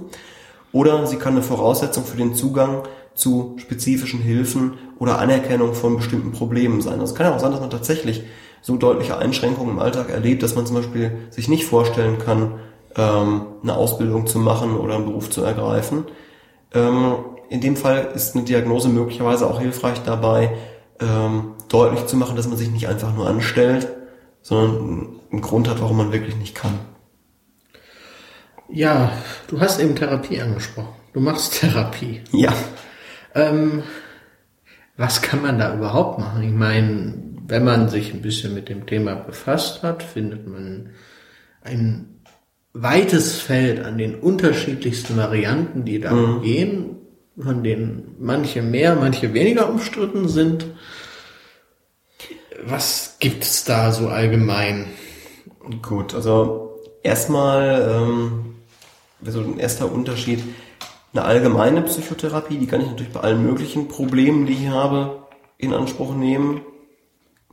Ähm, nach meiner Erfahrung ist es aber schwer, Psychotherapeuten zu finden, die sich mit Autismus gut auskennen und ähm, das auch entsprechend in der Therapie berücksichtigen. Auch da gibt's Ausnahmen, aber die muss man dann schon irgendwo durch einen guten Tipp gefunden haben. Also. Ähm, kurze Zwischenfrage da. Ich, mein persönlicher Eindruck ist öfter mal, dass äh, Therapie bei Autisten, die nicht äh, den Autismus berücksichtigt, stellenweise mehr schadet als nutzt. Mhm. Also ich habe dann wirklich so, dass ich das Gefühl habe, die versuchen da auf irgendeinen Hebel zu setzen bei ihrem Patienten, Klienten, wie auch immer mhm. sie ihn nennen. Ja. Ähm, der aber bei Autisten einfach mal komplett in die andere Stelle, gerade so, wenn es äh, um Ausüben von sozialen Drücken geht. Ja, also wir kommen da jetzt bei dem Thema schnell in einen Bereich, den ich da gerade sehr dramatisch finde, weil ähm, wir haben im, in der ganzen Autismus-Therapie-Szene ähm, einen extremeren Streit zwischen irgendwelchen Therapie- und Therapeutenschulen, ähm, als wir den in der allgemeinen Psychotherapie aktuell noch haben. Da gab es das vor längerer Zeit dann extrem. Und was die dabei alle gern vergessen, ist erstmal zu gucken, was wünschen sich denn die Leute, die da überhaupt als Klienten in die Therapie kommen. Und das wäre vielleicht so die erste Frage. Also heilen kann man Autismus nicht. Ob man es können wollen sollte, ist eine ganz andere Frage. Das muss dann jeder für sich selbst wissen. Ja, und genau, also da denke ich, sollte man auch am besten die Betroffenen selbst fragen, was sie sich wünschen würden. für mich als Therapeut kann ich sagen, dass es für mich kein größeres Problem macht, dass ich weiß, dass ich das nicht kann, weil das auch eh nicht meiner Zielsetzung entspricht. Also ich würde meinen Job als Therapeut persönlich so definieren, dass meine Aufgabe ist, Menschen, die zu mir kommen, dabei zu helfen, dass die mit Dingen, die für sie im Moment schwierig sind, wie auch immer das individuell aussieht, besser klarkommen. Das heißt, das Ziel bestimmt der Klient und nicht ich. Wir müssen uns schon irgendwie darauf einigen. Also kann auch sein, dass ein Klient eine Idee hat, die ich nicht mittragen will, dann sage ich ihm das und mach's nicht. Aber ähm, grundsätzlich kann ich nicht auf Grundlage einer Diagnose oder auf welcher Grundlage auch immer sagen, ich weiß jetzt als Therapeut, was richtig ist. Genau über die Frage könnten wir uns jetzt aber mit verschiedenen Therapieschulen im Autismusbereich schon sehr ausgiebig streiten. Weil die es besser wissen als der Klient dann. Ja, oder weil die die Idee haben, dass das Beste, was man für Menschen mit Autismus tun kann, ist, denen dabei zu helfen, sich ähm, zu 100 Prozent anzupassen. Wobei, da würde ich an der Stelle schon einhaken, dass das ja rein biologisch kaum gehen kann, weil die Reizverarbeitung ist ja nichts Erlerntes in dem Sinne, dass, dass man Einfluss hat. Naja, also es ist auch nicht so, dass man gar keinen Einfluss hat. Ich würde schon behaupten, dass auch das, was ich so mache, zum Beispiel, da einen gewissen Einfluss drauf hat. Aber das wird nicht in weggehen. sehr begrenztem Maß, also Ja, es, also, im, ne? im Rahmen von äh, Kompensation und nicht von ja, ich begebe mich gerade auf dünnes Eis. Ja, das mit der Kompensation ist tatsächlich ein kritischer Begriff. Also können unsere Hörer nicht sehen, aber ich habe etwas komisch geguckt. Ähm, der Hintergrund ist einfach, dass ähm, genau Kompensation ähm, so, ein, so ein Schlagwort in dem Kontext ist. Ich glaube nicht, dass das Beste, was ich für Leute mit Autismus tun kann, ist, denen dabei zu helfen, dass keiner mehr merken darf, dass sie Autismus haben. So meinte ich das auch gar nicht. Nein, du nicht. Das ne, glaube ich dir sofort. Vielleicht würden wir sonst hier gar nicht zusammen sitzen und uns gut verstehen. Aber ähm, das ist tatsächlich was, was viel verkauft und beworben wird und was auch viel an anderen Formen von Therapie kritisiert wird. Also es gibt erstmal in vielen therapeutischen Ansätzen und auch bei vielen Therapeuten die Idee, dass ich als ähm, nicht autistischer Therapeut weiß, ähm, wie es geht und das bringe ich meinem Klienten dann jetzt bei. Und wenn er das genauso macht, wie ich ihm das vorgemacht habe, dann ist die Welt schon besser. Das, glaube ich, ist so eine grobe und unzulässige Vereinfachung. Das heißt nicht, dass Kompensation generell schlecht ist, aber ich glaube, dass du grundlegend erstmal mit Autismus, im Grunde erstmal wie in der gesamten Entwicklung überhaupt auch ohne Autismus, zwei ähm, Problemfelder hast im Alltag. Das eine ist, wir haben einen guten Teil Alltag, der ist, äh, besteht in Kontinuität, in wiederholten Mustern oder Anforderungen, die sich ähnlich immer wieder zeigen. Routinen dann. Routinen, genau. Und da kann ich tatsächlich als Therapeut äh, dabei helfen, diese Routinen leichter zu lernen oder leichter zu erkennen und denen auch ein Stück weit folgen zu können. Ich sage ganz bewusst ein Stück weit. Weil das sollte eben kein Selbstzweck werden. Also mein Ziel ist eben nicht Anpassung um jeden Preis. Und ich glaube, dass viele Therapien, die, wie du angesprochen hast, eher schaden als helfen, das deshalb tun, weil sie irgendwie sowas vermitteln wie, ich muss jetzt mein Leben lang darum kämpfen, so normal wie möglich zu sein und kann es am Ende doch nicht schaffen. Das finde ich einen komischen Grundsatz. Führt dann auch zu einem Effekt, den ich gerade beginne zu sehen, dass wir äh, zunehmend mehr Autisten, die verdammt jung sind, haben, die irgendwo im Bereich des Burnouts reinrutschen. Richtig. Und es gibt dann auch, also tatsächlich, es gibt in, in Deutschland ein, eine bekannte ähm, Therapieschule, die ich jetzt ganz bewusst nicht namentlich nennen möchte, aber Anwalt freut sich vermutlich Mhm. gerade. weil ähm, die vertreten gern bei großen Tagungen vor Eltern solche Sachen wie ein Menschen mit Autismus kann man nicht überfordern. Hier eine kurze Pause für alle Hörer mit etwas mehr Ahnung zum Lachen. Oder bei Weinen. Tisch. Ähm, das geht dann noch weiter, die vertreten dann sowas wie die gesamte Wachzeit muss Lernzeit sein, weil, so die Argumentation, Menschen ohne Autismus würden ganz viel peripher lernen, Menschen mit Autismus nicht. Auch das ist erstmal an sich schon eine streitbare Frage. Aber deswegen muss ich jetzt als Therapeut denen was Gutes tun und dafür sorgen, dass die dann auch die ganze Zeit lernen können. In Form von Trainings. Ähm, es geht mir jetzt gar nicht so sehr darum, deswegen versuche ich jetzt gerade wieder mich selbst zu bremsen, das ein Entweder-Oder draus zu machen, weil ich glaube, dass genau das ein Problem ist. Ähm, auf der einen Seite glaube ich wirklich, dass man auch bestimmte Arten von Übungen oder Training brauchen kann oder dass die hilfreich sein können, um Routinen zu lernen, die auch als Routinen funktionieren. Warum nicht, machen Leute ohne Autismus auch. Ich glaube aber, dass es wichtig ist, darüber nicht zu vergessen, dass ein großer Teil unseres Alltags, egal ob wir das wollen und schätzen oder ob wir das nicht wollen oder blöd finden, sehr dynamisch ist. Es gibt immer wieder Veränderungen und egal wie viel ich mit irgendjemandem übe, ich werde nie erreichen, dass wir alles, was kommen kann, schon mal geübt haben. Kann ich aus dem Alltag jetzt so, es wird immer noch eine Situation geben, über die ich im Vorfeld nicht nachgedacht habe, für die ich keinen mhm. Plan habe. So, und daraus wächst das aus meiner persönlichen Sicht wichtigste Ziel für jede Form von Therapie, ähm, und ganz besonders im Bereich Autismus. Mein wichtigstes Ziel ist, den Menschen, mit denen ich arbeite, zu vermitteln, dass die selbst in der Lage sind, ähm, für sich ihren Weg zu finden und auch zu gehen. Sicherlich oft nicht ohne Unterstützung, weil sonst wären die meistens nicht zu mir gekommen. Aber ich finde schon wichtig, dass die das Recht und auch die Fähigkeit und Möglichkeit haben, selbst zu entscheiden, was die eigentlich wollen und wie die wollen. Und das fehlt mir in rein trainingsorientierten Ansätzen sehr, sehr stark. Und ähm, das lässt auch keinen Raum für Individualität. Ne? Also wenn ich ein Training vorgeben würde, wo ich alles normiere, dann entscheide ich für meinen Klienten, was richtig ist. Ich glaube, dass es ganz viele Fragen gibt, da gibt es kein richtig. Wie viele soziale Kontakte braucht ein Mensch? Ähm, Habe ich bis jetzt wenig Leute in meinem Leben gefunden, die sich mit mir auf eine Zahl einigen könnten. Warum sollte ich dann eine vorgeben? So viele, dass es der Person reicht, ja da einen Faustregel, aber das ist ja nichts, was man ja. Vorfeld festlegen kann. Genau, eben keine feste Zahl. Ne? Und ähm, von daher, also was man therapeutisch ganz gut machen kann, ist sicherlich dazu beitragen, dass jemand sich selbst und seine persönlichen individuellen Besonderheiten ähm, gut kennt und lernt da so mit umzugehen, dass er in seinem Alltag und seinem, seinem Leben damit besser klarkommt. Auch das wird nicht immer perfekt gelingen. Also wird sicherlich auch Leute geben, die auch mit einer ausgewogenen Therapie weiter Probleme haben. Aber ich denke, dass die Verbesserung aus meiner Sicht vor allen Dingen in dem Bereich liegen sollte, dass ich ähm, mich selbst mit meinen Besonderheiten gut einschätzen kann und damit umgehen kann. Und damit das geht, brauche ich eben als Ansätze mehr als ein reines Verhaltenstraining. Also würdest du sagen, dass die Grabenkämpfe, wie man sie zwischen den Therapieformen äh, immer wieder erlebt und ja. dieses Hickhack aufeinander rum und alle anderen sind doof und ich habe den einzig richtigen Weg zur Erlösung gefunden, dass die äh, eher Teil des Problems sind? Genau. Also ich glaube nicht, dass es einen einzigen Ansatz gibt, der für sich glückselig machend oder ausreichend ist. Ich persönlich bin sicherlich kontaktorientierten oder dialogischen Verfahren näher als verhaltenstherapeutisch Trainierenden. Gleichwohl benutze ich schon beide.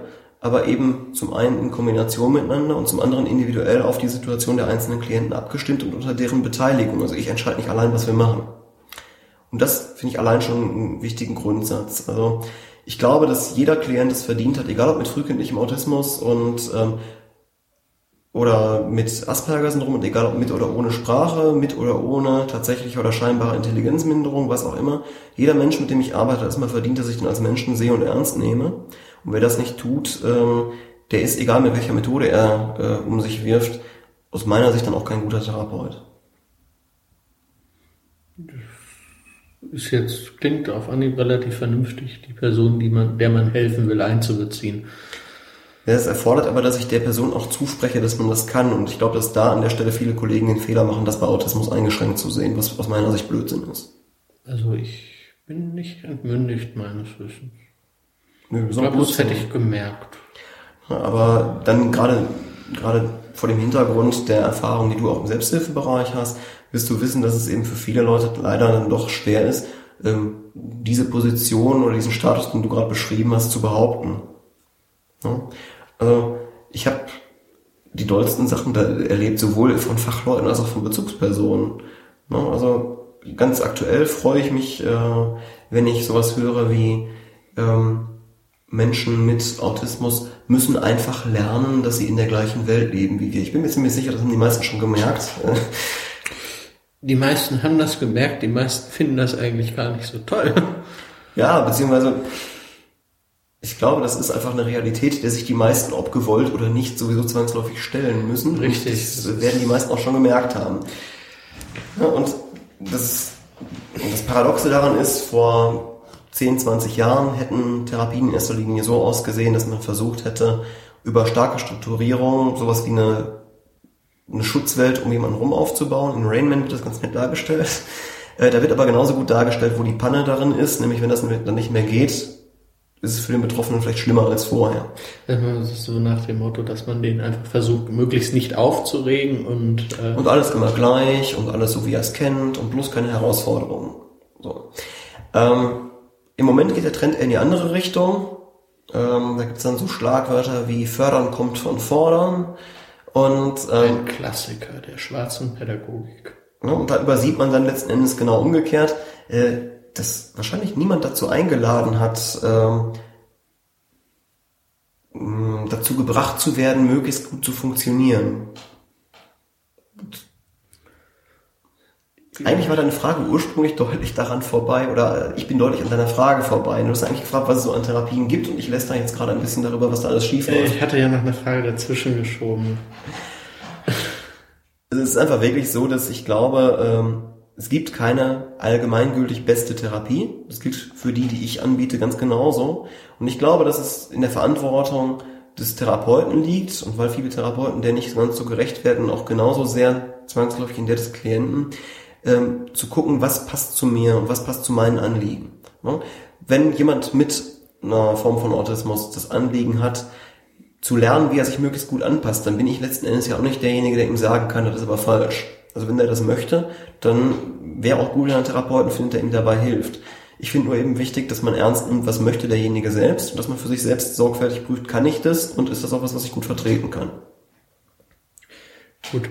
Ähm, Jetzt sind da zwischendrin eben schon äh, einige Arten von Therapie gefallen, so mhm. äh, kontaktorientierter Ansatz, trainingsorientierter Ansatz.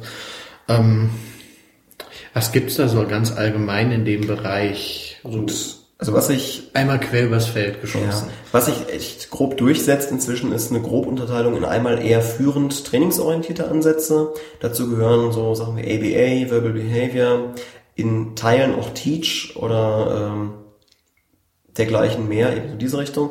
Da ist die Idee, dass ich als Therapeut eher derjenige bin, der Regeln oder wichtige Fertigkeiten schon kennt und die bringe ich dem Klienten dann so bei. Das hat auch einen Wert, nur eben nicht fürs ganze Leben, also man muss immer gucken, in welchem Bereich greift das. Zweiter Hauptbereich wären eben diese kontakt- und beziehungsorientierten oder dialogischen Verfahren. Da ist die Idee eher, dass ich als Therapeut die Rolle habe, ähm, den Klienten zu begleiten und zu unterstützen ohne ihm aber fertige Lösungen zu präsentieren. Das heißt, ähm, ich versuche nicht, jemandem beizubringen, wie man etwas Bestimmtes macht, damit ein bestimmtes Ergebnis rauskommt, sondern ich versuche den dabei zu begleiten, seine eigene Lösung zu finden. Das klingt jetzt sehr, sehr abstrakt, vielleicht mit einem konkreten Beispiel kann man beide Gruppen ganz gut vergleichen.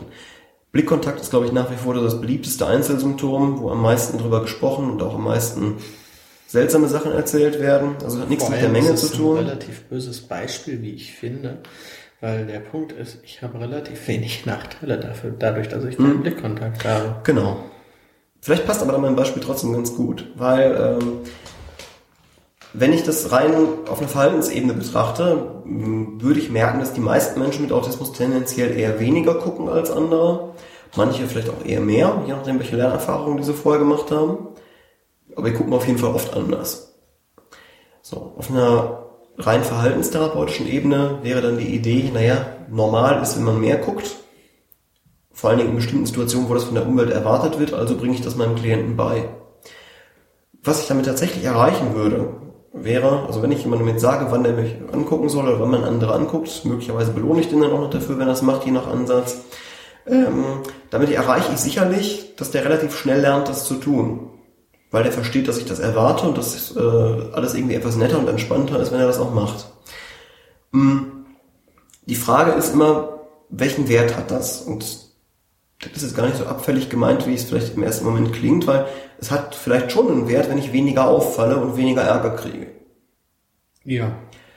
Ob das aber für dich bedeuten würde, dass es jetzt dein Hauptlebensziel sein sollte, jeden immer dann anzugucken, wenn der das erwarten könnte, ist eine andere Frage. Kontaktorientiert würde ich an dem gleichen Thema anders arbeiten. Da würde ich das so machen, dass ich dich nie auffordern würde, mich anzugucken. Ganz im Gegenteil, das wäre in einem kontaktorientierten Ansatz relativ blöd, das zu tun.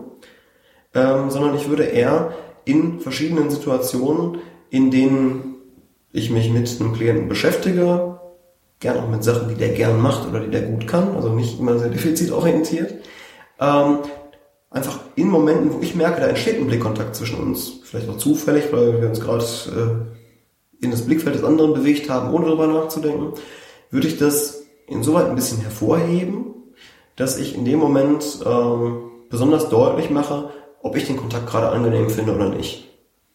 Wie ich das mache, ist ganz unterschiedlich und äh, ne, kann sein, dass ich eine besonders intensive Mimik gerade habe in dem Moment oder einen besonderen Tonfall, kann eine Geste sein, kann alles Mögliche sein. Aber ich würde nur darauf achten, dass das in dem Moment deutlich ist. Wenn ich das über ganz viele unterschiedliche Situationen mache, Unterschied zum Training, wo ich oft gleiche Situationen wiederholen würde, würde das bedeuten, dass du die Möglichkeit hast oder dass mein Klient die Möglichkeit hat zu merken, welche Bedeutung Blickkontakt in der Situation für unseren Kontakt haben kann. Und dann kannst du ganz frei entscheiden, ob es das für dich in dem Moment wert ist, ob es für dich lohnt oder nicht. Dann wirst du Situationen haben, wo du merkst, äh, da lohnt sich das vielleicht sogar so sehr, dass du fast automatisch schon Blickkontakt herstellst oder auch mal halten kannst. Du wirst genauso gut Situationen finden, in denen sich das für dich überhaupt nicht lohnt, in denen du es dann halt nicht machst. Also ganz praktisch merke ich gerade dass aktuell in dieser Situation, äh, ich merke, dass jetzt, wo wir drüber reden, gucke ich natürlich mehr mhm. hin und ich merke, dass meine Konzentration da mehr drunter leidet, als es jetzt genau. irgendwie äh, positives Feedback bringt. Ja, und das ist spannend, weil das eben auch für Menschen ohne Autismus so ist, ja. Also keiner der Leute, die Blickkontakt üben, macht das selbst so. Das bleibt nur so tun, als ob. Also wenn ich ähm, mich über Blickkontakt unterhalte, da reicht jetzt unser Gespräch auch schon, bin ich dadurch so abgelenkt, dass ich ähm, den Rest an Kontakt und Kommunikation nicht mehr so leicht hinkriege, als wenn ich mich nicht drauf konzentriere. Und das kann jeder, ob mit oder ohne Autismus, ganz leicht ausprobieren. Wenn ich über Blickkontakt nachdenke, wird er nicht mehr so gut funktionieren, als wenn ich nicht drüber nachdenke, weil das eben eigentlich eine intuitiv gesteuerte Verhaltensweise ist. Das ist ähnlich wie Schuhe binden für viele. So, und jetzt zu unserer Grobübersicht über die Therapieverfahren. Die eher führenden und trainierenden Verhaltensweisen, äh, Verfahrensweisen legen Wert darauf, Verhaltensweisen beizubringen, ähm, die möglichst so sind, wie sie irgendeiner tatsächlichen oder gedachten Norm entsprechen. Also hauptsächlich nach außen unauffällig genau. äh, ja, und, und weniger auf den eigentlichen Nutzen. Der Vorteil ist, das geht relativ schnell, das geht relativ vorhersehbar. Also man kriegt äh, quantifizierbare Ergebnisse. Man kriegt quantifizierbare Ergebnisse. Der Nutzen für den Klienten ist aber auch, ich weiß ziemlich genau, was ich kriege. Und ich kann das zumindest in der geübten Situation auch sehr sicher anwenden. Das heißt, wenn ich Situationen habe, die für mich ganz wichtig sind in meinem persönlichen Leben und die häufig wiederkehren und sehr ähnlich sind, kann man die durchaus damit gut üben. Da würde ich das auch machen. Auf der anderen Seite gibt es aber eben viele Situationen und viele Sachen, wo es eben nicht darum geht, dass ich lerne, irgendeiner Erwartung zu entsprechen, sondern wo es darum geht, was macht für mich persönlich Sinn und was hilft mir weiter. Und da werde ich mit so einem Training allein, denke ich, oft zu kurz greifen. Da wäre jetzt in einem kontaktorientierten Vorgehen eher die Idee, ähm, ich weiß als kontaktorientiert denkender Therapeut nicht genau, wie deine Lösung aussieht, die du findest. Ich kann dir helfen, eine zu finden, aber du findest die im Wesentlichen selbst. Und ähm, dann kannst du zum Beispiel auf Blickverhalten bezogen deine Lösung so aussehen, dass du erheblich weniger guckst, als andere das tun würden. Äh, noch genug, um nicht allzu viel ja. negatives Feedback zu bekommen. Das heißt, beim Kontaktorientierten würde ich dir dabei helfen wollen, dass du entdeckst, an welcher Stelle macht es für dich Sinn, da wirst du es dann vielleicht auch tun, und dann lässt es weiter. Das heißt, ähm, die beiden Nachteile des kontaktorientierten Ansatzes, je nach Blickwinkel, sind einmal, es ist langsamer, ja, weil immer, wenn du selbst eine Lösung finden musst, wirst du dafür mehr Zeit brauchen, als wenn ich dir eine fertige vermittle. Klar. Ähm, der zweite Nachteil ist, es ist weniger vorhersehbar, ähm, ob du überhaupt eine Lösung findest, wie ich mir die vorgestellt hätte oder wie jemand anderes sich die vorgestellt hätte. Was aber ja nicht zwingend heißen muss, dass es eine Lösung ist, die am Ende nicht funktioniert. Nein, genau. Und ähm, der Vorteil ist eben, wenn du damit eine Lösung findest, ist es deine. Du kannst die frei anwenden, du weißt, wie du darauf gekommen bist und du wirst die auch in einer Situation, die ich nie mit dir besprochen oder geübt habe, trotzdem zur Verfügung haben. Das heißt, insgesamt bin ich flexibler. Genau, und das ist eben, wenn man nochmal zur Diagnostik zurückkommt, einer der drei Hauptsymptombereiche, wo man in der Diagnostik drauf guckt. Und äh, Flexibilität kann ich mit dem Training nicht verbessern. Das ist in sich einfach unlogisch. Wenn ich dir eine fertige Lösung vermittle, kann das nicht flexibel machen. Das heißt, meine Sicht ist eben, wir brauchen beides. Wir brauchen die Möglichkeit, in ähm, statischen Situationen oder in kontinuierlichen Routinen besser klarzukommen. So Begrüßung wäre da, glaube ich, ein ganz gutes genau. Beispiel, oder? Und da wäre es jetzt blöde zu sagen, ich verzichte auf Training, weil ich einer anderen Schule näher stehe. Ja, also sowas kann ich üben und dann macht es auch Sinn, das zu tun. Ich finde aber, dass man genauso wenig blind dafür sein sollte, dass es Sachen gibt, die man nicht üben kann. Die kann man aber trotzdem bearbeiten, da kann man trotzdem jemandem helfen. Dafür braucht man das Kontaktorientierte. Und was ich mir sehr wünschen würde, was ich aber noch weit weg sehe, ist, dass man über diese Schulgrenzen hinweg einfach mal vielleicht auch mehr aus Sicht der Betroffenen guckt, was macht wo Sinn wie kann man das nutzen. Ich habe am Anfang gesagt, ich forsche auch ein bisschen, das mache ich in dem Bereich, weil ich glaube, dass die Entwicklungspsychologie tatsächlich Möglichkeiten bietet, beide Ansätze oder beide Ansatzgruppen zu kombinieren und auch zu erklären, was hat wo seinen Platz und seine Berechtigung. Das wird aber bis jetzt wenig genutzt, weil die Schulen viel mehr damit beschäftigt sind, sich gegenseitig den Rang abzusprechen. Und das ist von beiden Seiten blöd. Ja, es ist dann so dieses klassische, es gibt keine Gewinner im Krieg. Mhm. Ähm, ja. Ziemlich Information gerade. Ähm, Klar. Gut, okay. Äh, stellen wir uns eine Situation vor. Äh, ich habe jetzt gerade die Diagnose in der Hand. Mhm. Ähm, komme jetzt aus der Praxis raus, gucke sie mir an und denke mir, hm, mache ich jetzt eine Therapie oder nicht? Mache ich einen? Und wann mache ich einen? Tja, ich denke, es ist tatsächlich ein bisschen altersabhängig. Also, wenn ich bei dir als Erwachsenen bleibe, dann, wenn es für dich Sinn macht, wenn du das Gefühl hast, es bringt dich weiter. Und ganz entscheidend, wenn du das Gefühl hast, zu dem Therapeuten oder der Therapeutin kriegst du einen Draht, wo du dich gesehen und ernst genommen fühlst. Woran du das merkst, kann ich dir nicht sagen. Das muss wirklich jeder selbst merken. Aber grundsätzlich würde ich jedem, der überhaupt wegen irgendwas eine Therapie in Erwägung zieht, davon abraten, eine zu machen, wenn er sich nicht ernst genommen fühlt oder wenn er sich unwohl fühlt im Kontakt. Mhm. Ähm, weil ich glaube, dass gerade Menschen, für die Kontakt nichts ganz Selbstverständliches ist, eigentlich ein gutes Gefühl dafür haben, wenn es so ganz schief geht. Ja, weil sie oft erlebt haben, wie es schief geht und dementsprechend eher auf die Anzeichen mhm. vermutlich. So, und ich glaube zum Beispiel, also es wäre komisch, wenn du dich mit einer Therapie beschäftigst, wenn die Diagnose frisch ist oder so, ähm, wenn du sofort ein ganz sicheres Gefühl dabei hättest. So war es nicht gemeint, was ich gesagt habe. Aber ich glaube, ähm, dass du zum Beispiel sehr schnell merken wirst, ob das ernst genommen wird.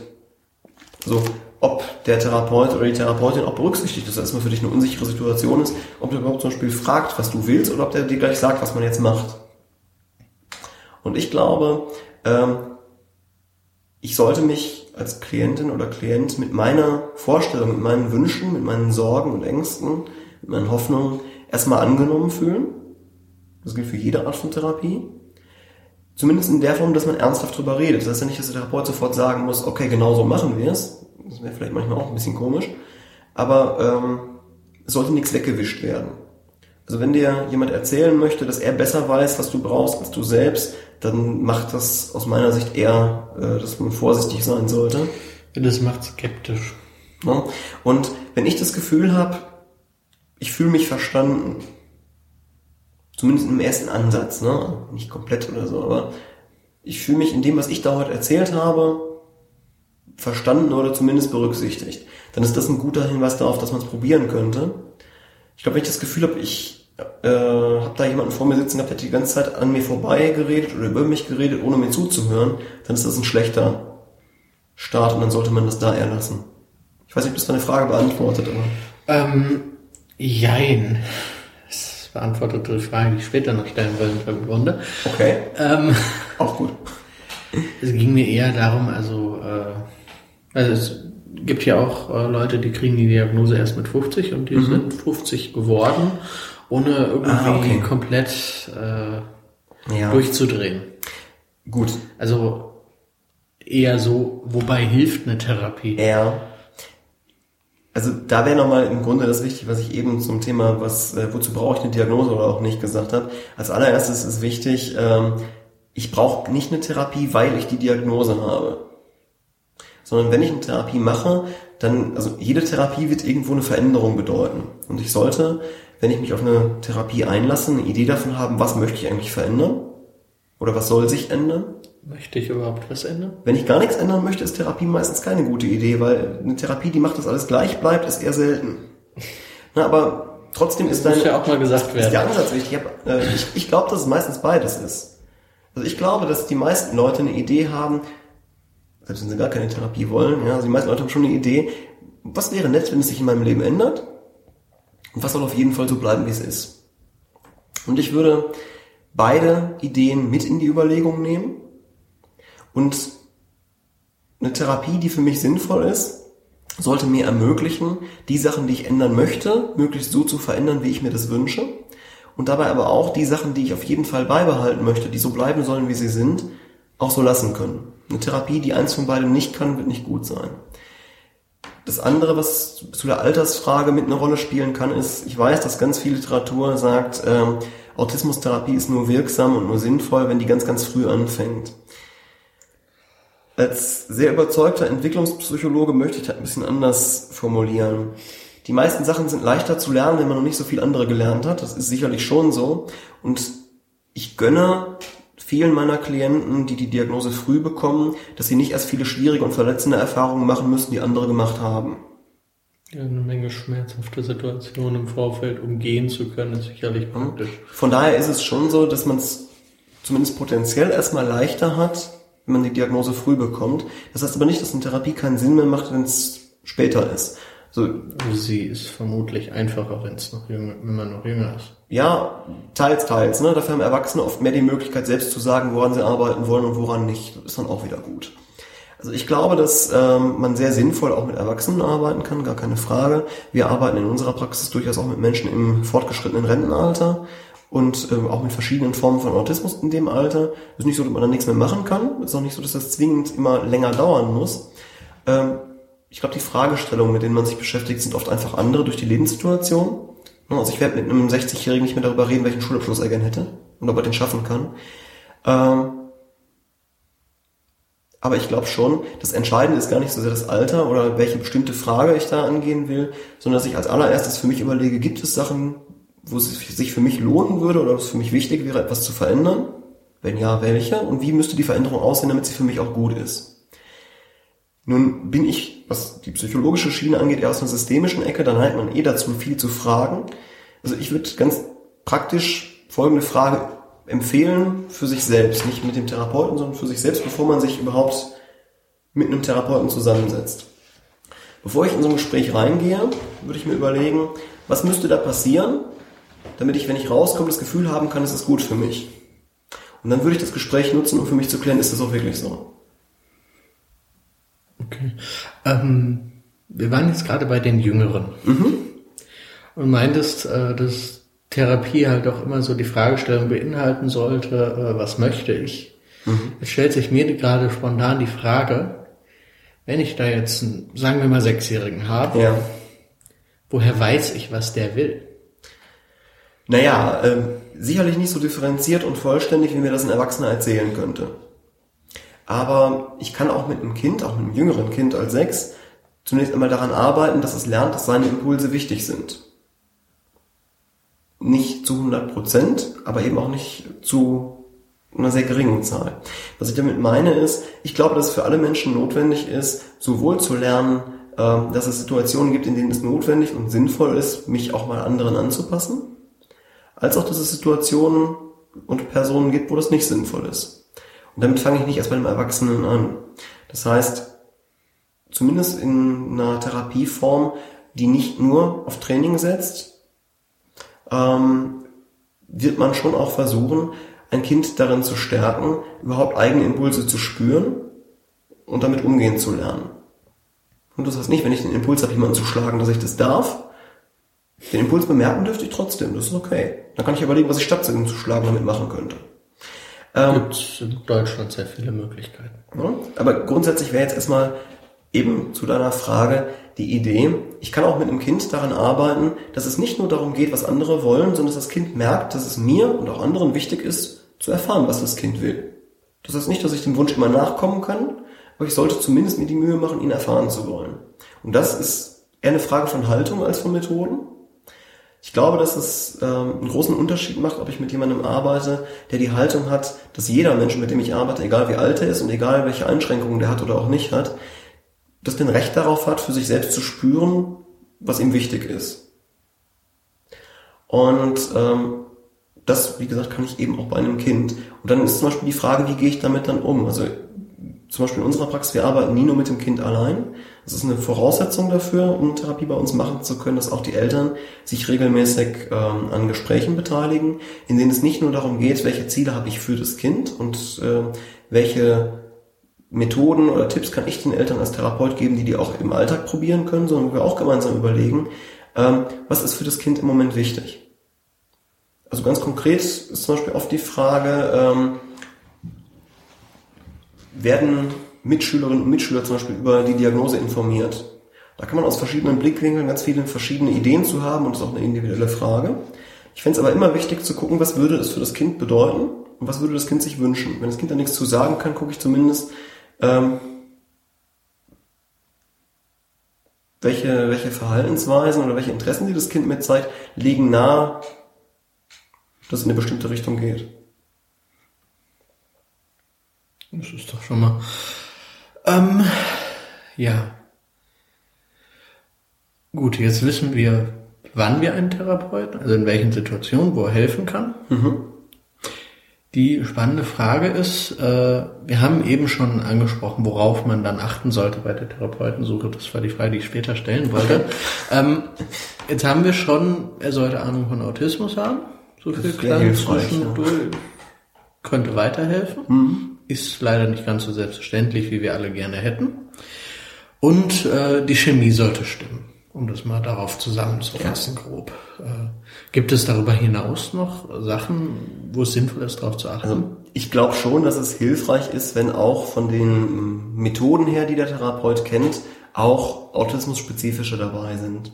Weil, ähm, sagen wir mal so, wenn ich eine Blinddarmentzündung habe, gehe ich auch nicht zum Augenarzt. Also möglicherweise ein weiteres hinkendes Bild, aber Worauf ich hinaus will, ist, Psychotherapeuten kennen sich mit vielem aus, aber ich kann nicht alles immer genauso bearbeiten. Konkretes Beispiel, ähm, viele Leute, mit denen ich arbeite, vielleicht mache ich deswegen so viele Bilder, ähm, für die ist es wichtig, dass wenn wir uns über Sachen, die man unterschiedlich verstehen kann, unterhalten, dass wir das schon möglichst konkret machen. Das kann sein, dass wir mal was aufmalen, das kann sein, dass wir was praktisch tun, das kann sein, dass ich ein sprachliches Bild benutze, äh, darum auch mit Blick auf die Diagnose dann interessant, aber es geht darum, ähm, möglichst viele verschiedene Angebote machen zu können.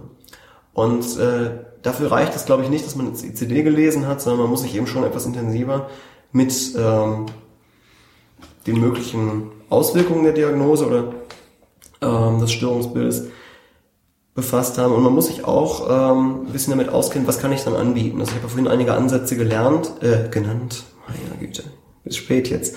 Ähm, also ich habe vorhin einige Ansätze genannt und ich glaube, dass es schon ähm, hilfreich ist, wenn der Therapeut mehr als einen davon kennt. Möglichst auch, ich hatte ja gesagt, es gibt so diese zwei großen Gruppen, eher führend trainierend, eher ähm, kontaktorientiert dialogisch. Ich glaube, es ist sinnvoll, wenn die Therapeuten sich in beiden Bereichen zumindest ein bisschen auskennen. Was ja im Grunde auch äh, eben schon anklang, dass die Grabenkämpfe dazwischen halt auch immer wieder das Problem sind. Also äh, er sollte nicht nur Ahnung davon haben, er sollte sich auch in die Richtung äh, spezialisiert und fortgebildet haben. Genau, ne? da muss dann kein bestimmtes Etikett auf dem Praxisschild kleben, also es muss kein bestimmtes Verfahren sein. Aber kein Autismus-Siegel, wie ich vermute. Naja, es gibt zumindest die Möglichkeit, eine Ausbildung zum zertifizierten Autismustherapeuten zu machen. Gerade in der Ausbildung sind aber zum Beispiel aus meiner Sicht nicht so furchtbar viele unterschiedliche Sachen drin. Da sind viele Sachen drin, aber die gehören dann eher zu einer der beiden Gruppen. Vermutlich dann eher den, der Trainingsansatz. Ja. Ja, ähm, wir hatten relativ am Anfang noch was aufgeschoben. Und zwar das weite Feld der Mythen und Klischees zum Autismus. So, ja. wir kamen darüber, über das klassische Beispiel, du hast mir in die Augen geguckt, du bist kein Autist. Hm. Jetzt gucke ich dir gerade auch schon in die Auge. Muss ich jetzt meine Diagnose am Ausgang abgeben?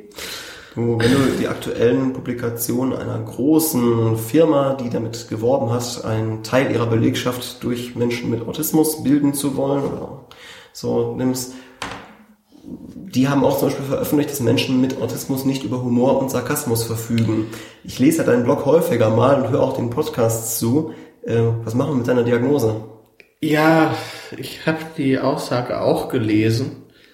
Ich war im ersten Moment relativ sprachlos, weil wollte ich, glaube ich, allgemein mir nochmal irgendwen von SAP krallen, mit dem ich zu fragen.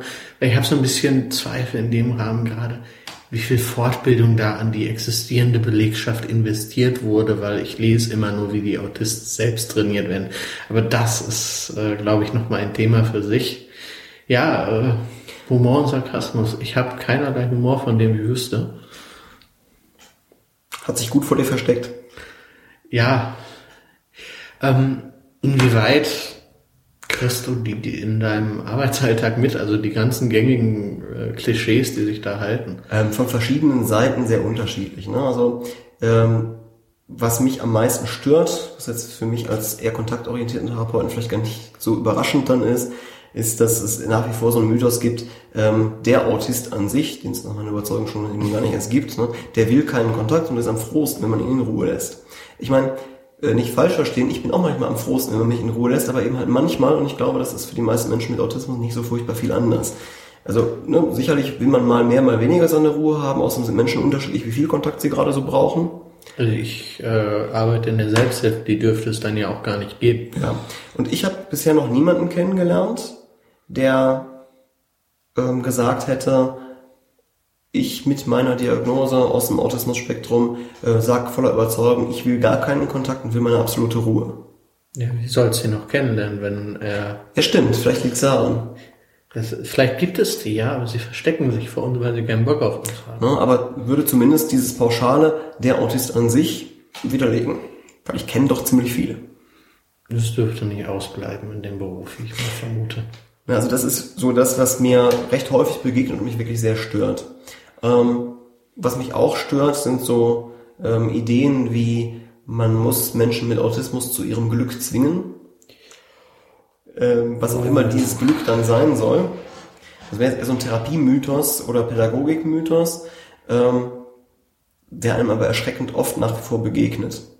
Ne? Oder sowas wie, ähm, die sollen sich nicht so anstellen. Aber ich glaube, das könnte man für viele andere Diagnosefelder ähnlich besprechen. Also dieses so, soll sich nicht so anstellen, ist glaube ich bei allem, was man äh, nicht sieht. Ich glaube, da habe ich letztens sogar mhm. zugeblockt. Ja, genau.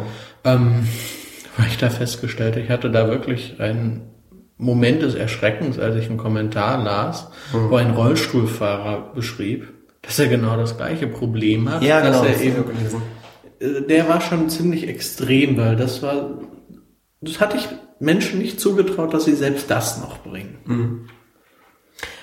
Ja, es gibt Mythen tatsächlich auf sehr vielen verschiedenen Ebenen. Ein anderer, der mir gerade einfällt, der ist eigentlich eher, mh, hm, das ist oft eine traurige Geschichte, ist, dass viele Eltern von Kindern mit ähm, frühkindlichem Autismus und noch fehlender Sprachentwicklung die Idee haben, wenn mein Kind sprechen lernt, dann wird alles so sein wie bei allen anderen. Das gibt es verschoben auf andere Symptombereiche genauso, aber ich nehme den jetzt mal stellvertretend. Es gibt oft so die Idee, wenn wir schaffen, dass ein bestimmtes Symptom weggeht, dann wird alles so sein wie bei allen anderen. Da sind eigentlich so zwei traurige Sachen drin. Einmal mh, hm, die Idee, dass es so sein könnte und das wird nicht so sein. Das andere aber auch, dass es so sein müsste, damit es gut sein kann. Hauptsache gesund. Ja, und das ist was, was ich, nie, was ich persönlich Eltern nicht vorwerfen würde. Ich glaube, dass Eltern grundsätzlich sich wünschen, dass ihre Kinder gesund sind und dass die mit möglichst wenig Schwierigkeiten durchs Leben kommen. Eben, gut, also in dem Punkt, das bleibt ja gar nicht. Niemand wünscht seinem Kind Schwierigkeiten an der Hand. Zumindest niemand, der noch äh, alle Nadeln an der Tanne hat. Richtig. Ja, ich meine, wenn daraus dann wird, dass man ähm, daraus so eine Art falschen Ehrgeiz entwickelt, ähm, das ist natürlich nochmal eine andere Geschichte. Also wenn ich mein Kind dann ständig unter Druck setze, damit es endlich normal wird. Äh, ich kenne einen Fall von, äh, du bist vollkommen normal, du musst dir nur genug Mühe dazu geben. Ja, ja also extrem. So ist es sicherlich dann auch auf eine ganz andere Art und Weise fatal. Ähm, aber was ich meine, ist halt schon, ähm, dass auch auch von Seite von, von Seiten von Fachleuten oft solche Mythen auch aufrechterhalten werden. Ähm, es wird ja auch oft zu späten Diagnosen und das wächst sich alles aus oder. Ja, es gibt äh, selbst Autisten selbst, die von sich als ehemalige Betroffene sprechen. Ja. Wo ich mich dann auch oft frage, hm, machen die das, weil die sich jetzt so fühlen? Dann finde ich persönlich äh, heikles Thema, aber das ist gar nicht so furchtbar schlimm. Weil ich habe schon mal gesagt, ich sehe Diagnosen wie ein Hinweisschild und einer merkt, ich brauche das Schild nicht mehr, könnte ich damit leben. Die Auswirkungen auf andere finde ich viel schlimmer, wenn man sich dann fragt, wenn man selbst vielleicht betroffen ist, muss ich auch dahin kommen? Oder bin ich schlecht, weil ich da nicht hinkomme? Oder bin ich schlecht, weil ich da gar nicht hinkommen will? Das finde ich doof. Und kann ich mich eventuell heilen lassen? Ja, und die andere Frage, die ich mir stelle, ist, ähm, ob zum Beispiel jemand, der so eine Aussage macht, die macht, weil er davon überzeugt ist, oder weil er den Druck von außen nicht mehr aushält. Das finde ich dann wieder sehr traurig. Gut. Das ist jetzt irgendwie ein drückendes Ende. Ja. Ähm, hast du noch ja, Sachen? Äh, ich überlege, haben wir irgendwas vergessen? Fragen wir so. hast du noch irgendwas, wo du denkst, das müssen alle unbedingt wissen? Oh Gott. So eine Frage habe ich Angst vor gehabt, du. ähm, Gern geschehen. Super, danke. Ähm, naja, also ich glaube, dass es wirklich wichtig ist, da wiederhole ich mich, aber jetzt von daher ist es eigentlich, oh nee, das ist das Wort zum Sonntag, welche Botschaft möchtest du den Zuhörern mitgeben oder so? So war die Frage gar nicht gestellt, aber sie kommt bei mir so an, das ist jetzt auch komisch. Ich kann äh, nur fragen, ob du jemanden grüßen möchtest, wenn dir das lieber ist. Ach Gott, ja. Was mache ich denn jetzt? Alle, die mich kennen oder was? Nein. Ähm, mh, hm, Nein, ich hätte tatsächlich eine Idee. Das geht so in Richtung Gruß. Also ich ähm, fände Rückmeldungen zu dem, was wir so erzählt haben, auch spannend. Habe ich im letzten Podcast schon sehr explizit darauf hingewiesen. Es kam auch tatsächlich mehr Feedback als bisher, aber irgendwie würde ich mich da auch sehr freuen. Und ähm, ich bin auch immer interessiert an Leuten, die Sachen ganz anders sehen als ich. Also ich finde es dann immer ganz nett, wenn man das äh, freundlich austauschen kann. Ich will ja auch niemanden bekehren oder so. Aber ähm, neugierig bin ich immer und gerade auch, äh, wenn ich irgendwo vielleicht deutlich daneben liege. Ich meine, ich kann nirgendwo reingucken. Ich glaube grundsätzlich auch nicht, dass ich allzu viel äh, im Sinne von wirklich Wissen wissen kann. Ja, vieles sind eher Einschätzungen und wenn jemand andere Einschätzungen hat, höre ich mir die gern an und diskutiere auch gerne mal drüber. Ähm, ich habe ähm, gemerkt, so als du gefragt hast, ob ich für das Interview zur Verfügung stehe, ähm, dass ich seit einiger Zeit weniger Sorge hätte, äh, jetzt grob angefeindet zu werden. Also vor einiger Zeit war das noch so, wenn ich irgendwo mich geäußert habe und es wurde dann deutlich, ich bin Therapeut, dann fanden das viele Leute nicht mehr gut, dass ich da war. Das fand ich dann persönlich immer ziemlich schade, weil ich, ich will keinem was tun. So. Ich verstehe aber, dass das oft auch vielleicht den Hintergrund hat von persönlichen Erfahrungen. Das Problem ist ja auch, äh, die sehr lange Psychiatrie vorgeschrieben, ja, ja. die einfach viele Autisten haben. Und äh, wenn man dreimal von Hunden gebissen wurde, hat man allgemein keinen Bock mehr auf Hunde. Ist richtig, aber vielleicht ist sowas, wie wir das hier gerade gemacht haben, auch gerade für solche Leute ähm, eine Möglichkeit, habe ich gerade so als Fantasie, ähm, aus einem ungefährdeten Rahmen heraus eine Rückmeldung zu geben. Weil es könnte sein, dass die das, was ich sage, genauso doof finden, wie das, was sie schon kennen. Dann fände ich das schon ganz gut zu wissen. Ähm, wenn solche Leute die Idee hätten, da waren Sachen bei, die sie sich häufiger wünschen würden, fände ich das auch irgendwie ganz ermutigend zu wissen. Und ähm, von daher, also Rückmeldungen aller Art würden mich auf jeden Fall sehr interessieren. Dafür steht dann unter dem entsprechenden Blogbeitrag das Kommentarfeld zur Verfügung. Ich muss die Kommentare erst freischalten, das hat Spam-Gründe, aber mhm. an sich äh, schalte ich alles frei, von dem der Autor wünscht, dass es freigeschaltet wird und was nicht gegen geltendes Gesetz oder grundlegende Regeln der Zivilisation verstößt. Ja. Ansonsten verweise ich auf die übliche Kontaktmail. Ich bin auch gerne bereit, da Mails weiterzuleiten dann. Im Zweifelsfall auch äh, ungelesen, wenn das explizit gewünscht ist. Ja, ansonsten. Mir fällt tatsächlich noch ein Punkt ein, Bitte. den ich noch ergänzen kann. Und zwar nochmal zur Frage äh, Diagnostik oder Diagnostikstellen ähm, gibt noch einen zusätzlichen Aspekt, der das etwas schwierig macht, ähm, weil nicht jeder, der, der äh, Diagnosen stellen kann und darf, kann das auch für jeden und jeden Zweck gut machen. Ah. Das könnte tatsächlich wichtig sein, gerade weil ich hier als Interviewpartner sitze, ähm, weil klar, ich mache durchaus auch Diagnostik oder man kann in unserer Praxis auch Diagnostik machen, aber zwei Abers. Das eine ist, unsere Praxis arbeitet zum Beispiel im Rahmen der sogenannten Eingliederungshilfe. Das machen viele andere autismusspezifische Fördereinrichtungen auch. Und das heißt, uns zahlen eben nicht die Krankenversicherungen, sondern Träger der Sozial- oder Jugendhilfe oder Landschaftsverbände und sowas. Die zahlen aber keine Diagnostik. Das heißt, die Krankenversicherung wird mir auch oder bei mir auch keine Diagnostik zahlen. Das kann ich eigentlich nur für Leute machen, die es entweder selbst bezahlen können, was ich keinem raten möchte, weil man kann es eben auch anders machen. Ähm, oder bei einigen wenigen Versicherungen, die es dann doch mal machen. Ist aber eine sehr seltene Ausnahme. Das andere ist, dass in der Eingliederungshilfe festgeschrieben ist, rechtlich, dass nicht die gleiche Stelle Diagnose stellen und therapieren darf. Also nicht beim gleichen Menschen. Das heißt, wenn man bei mir eine Diagnostik macht und ich würde die Diagnose stellen, reicht diese Diagnose definitiv nicht aus, um auch bei uns eine Therapie zu machen. Das heißt, die muss dann von wem anders nochmal bestätigt werden? Die müsste werden? fachärztlich extern bestätigt werden, ja. Und dann ist halt die Frage, warum gehe ich nicht gleich zum Facharzt, ne? Kann das auch gleich machen, ja. Genau. Und Das heißt also, Diagnostik bei uns zum Beispiel würde nur für Leute Sinn machen, die entweder sowieso schon klar haben, ich will keine Therapie, oder die zumindest klar haben, wenn ich eine Therapie mache, dann woanders.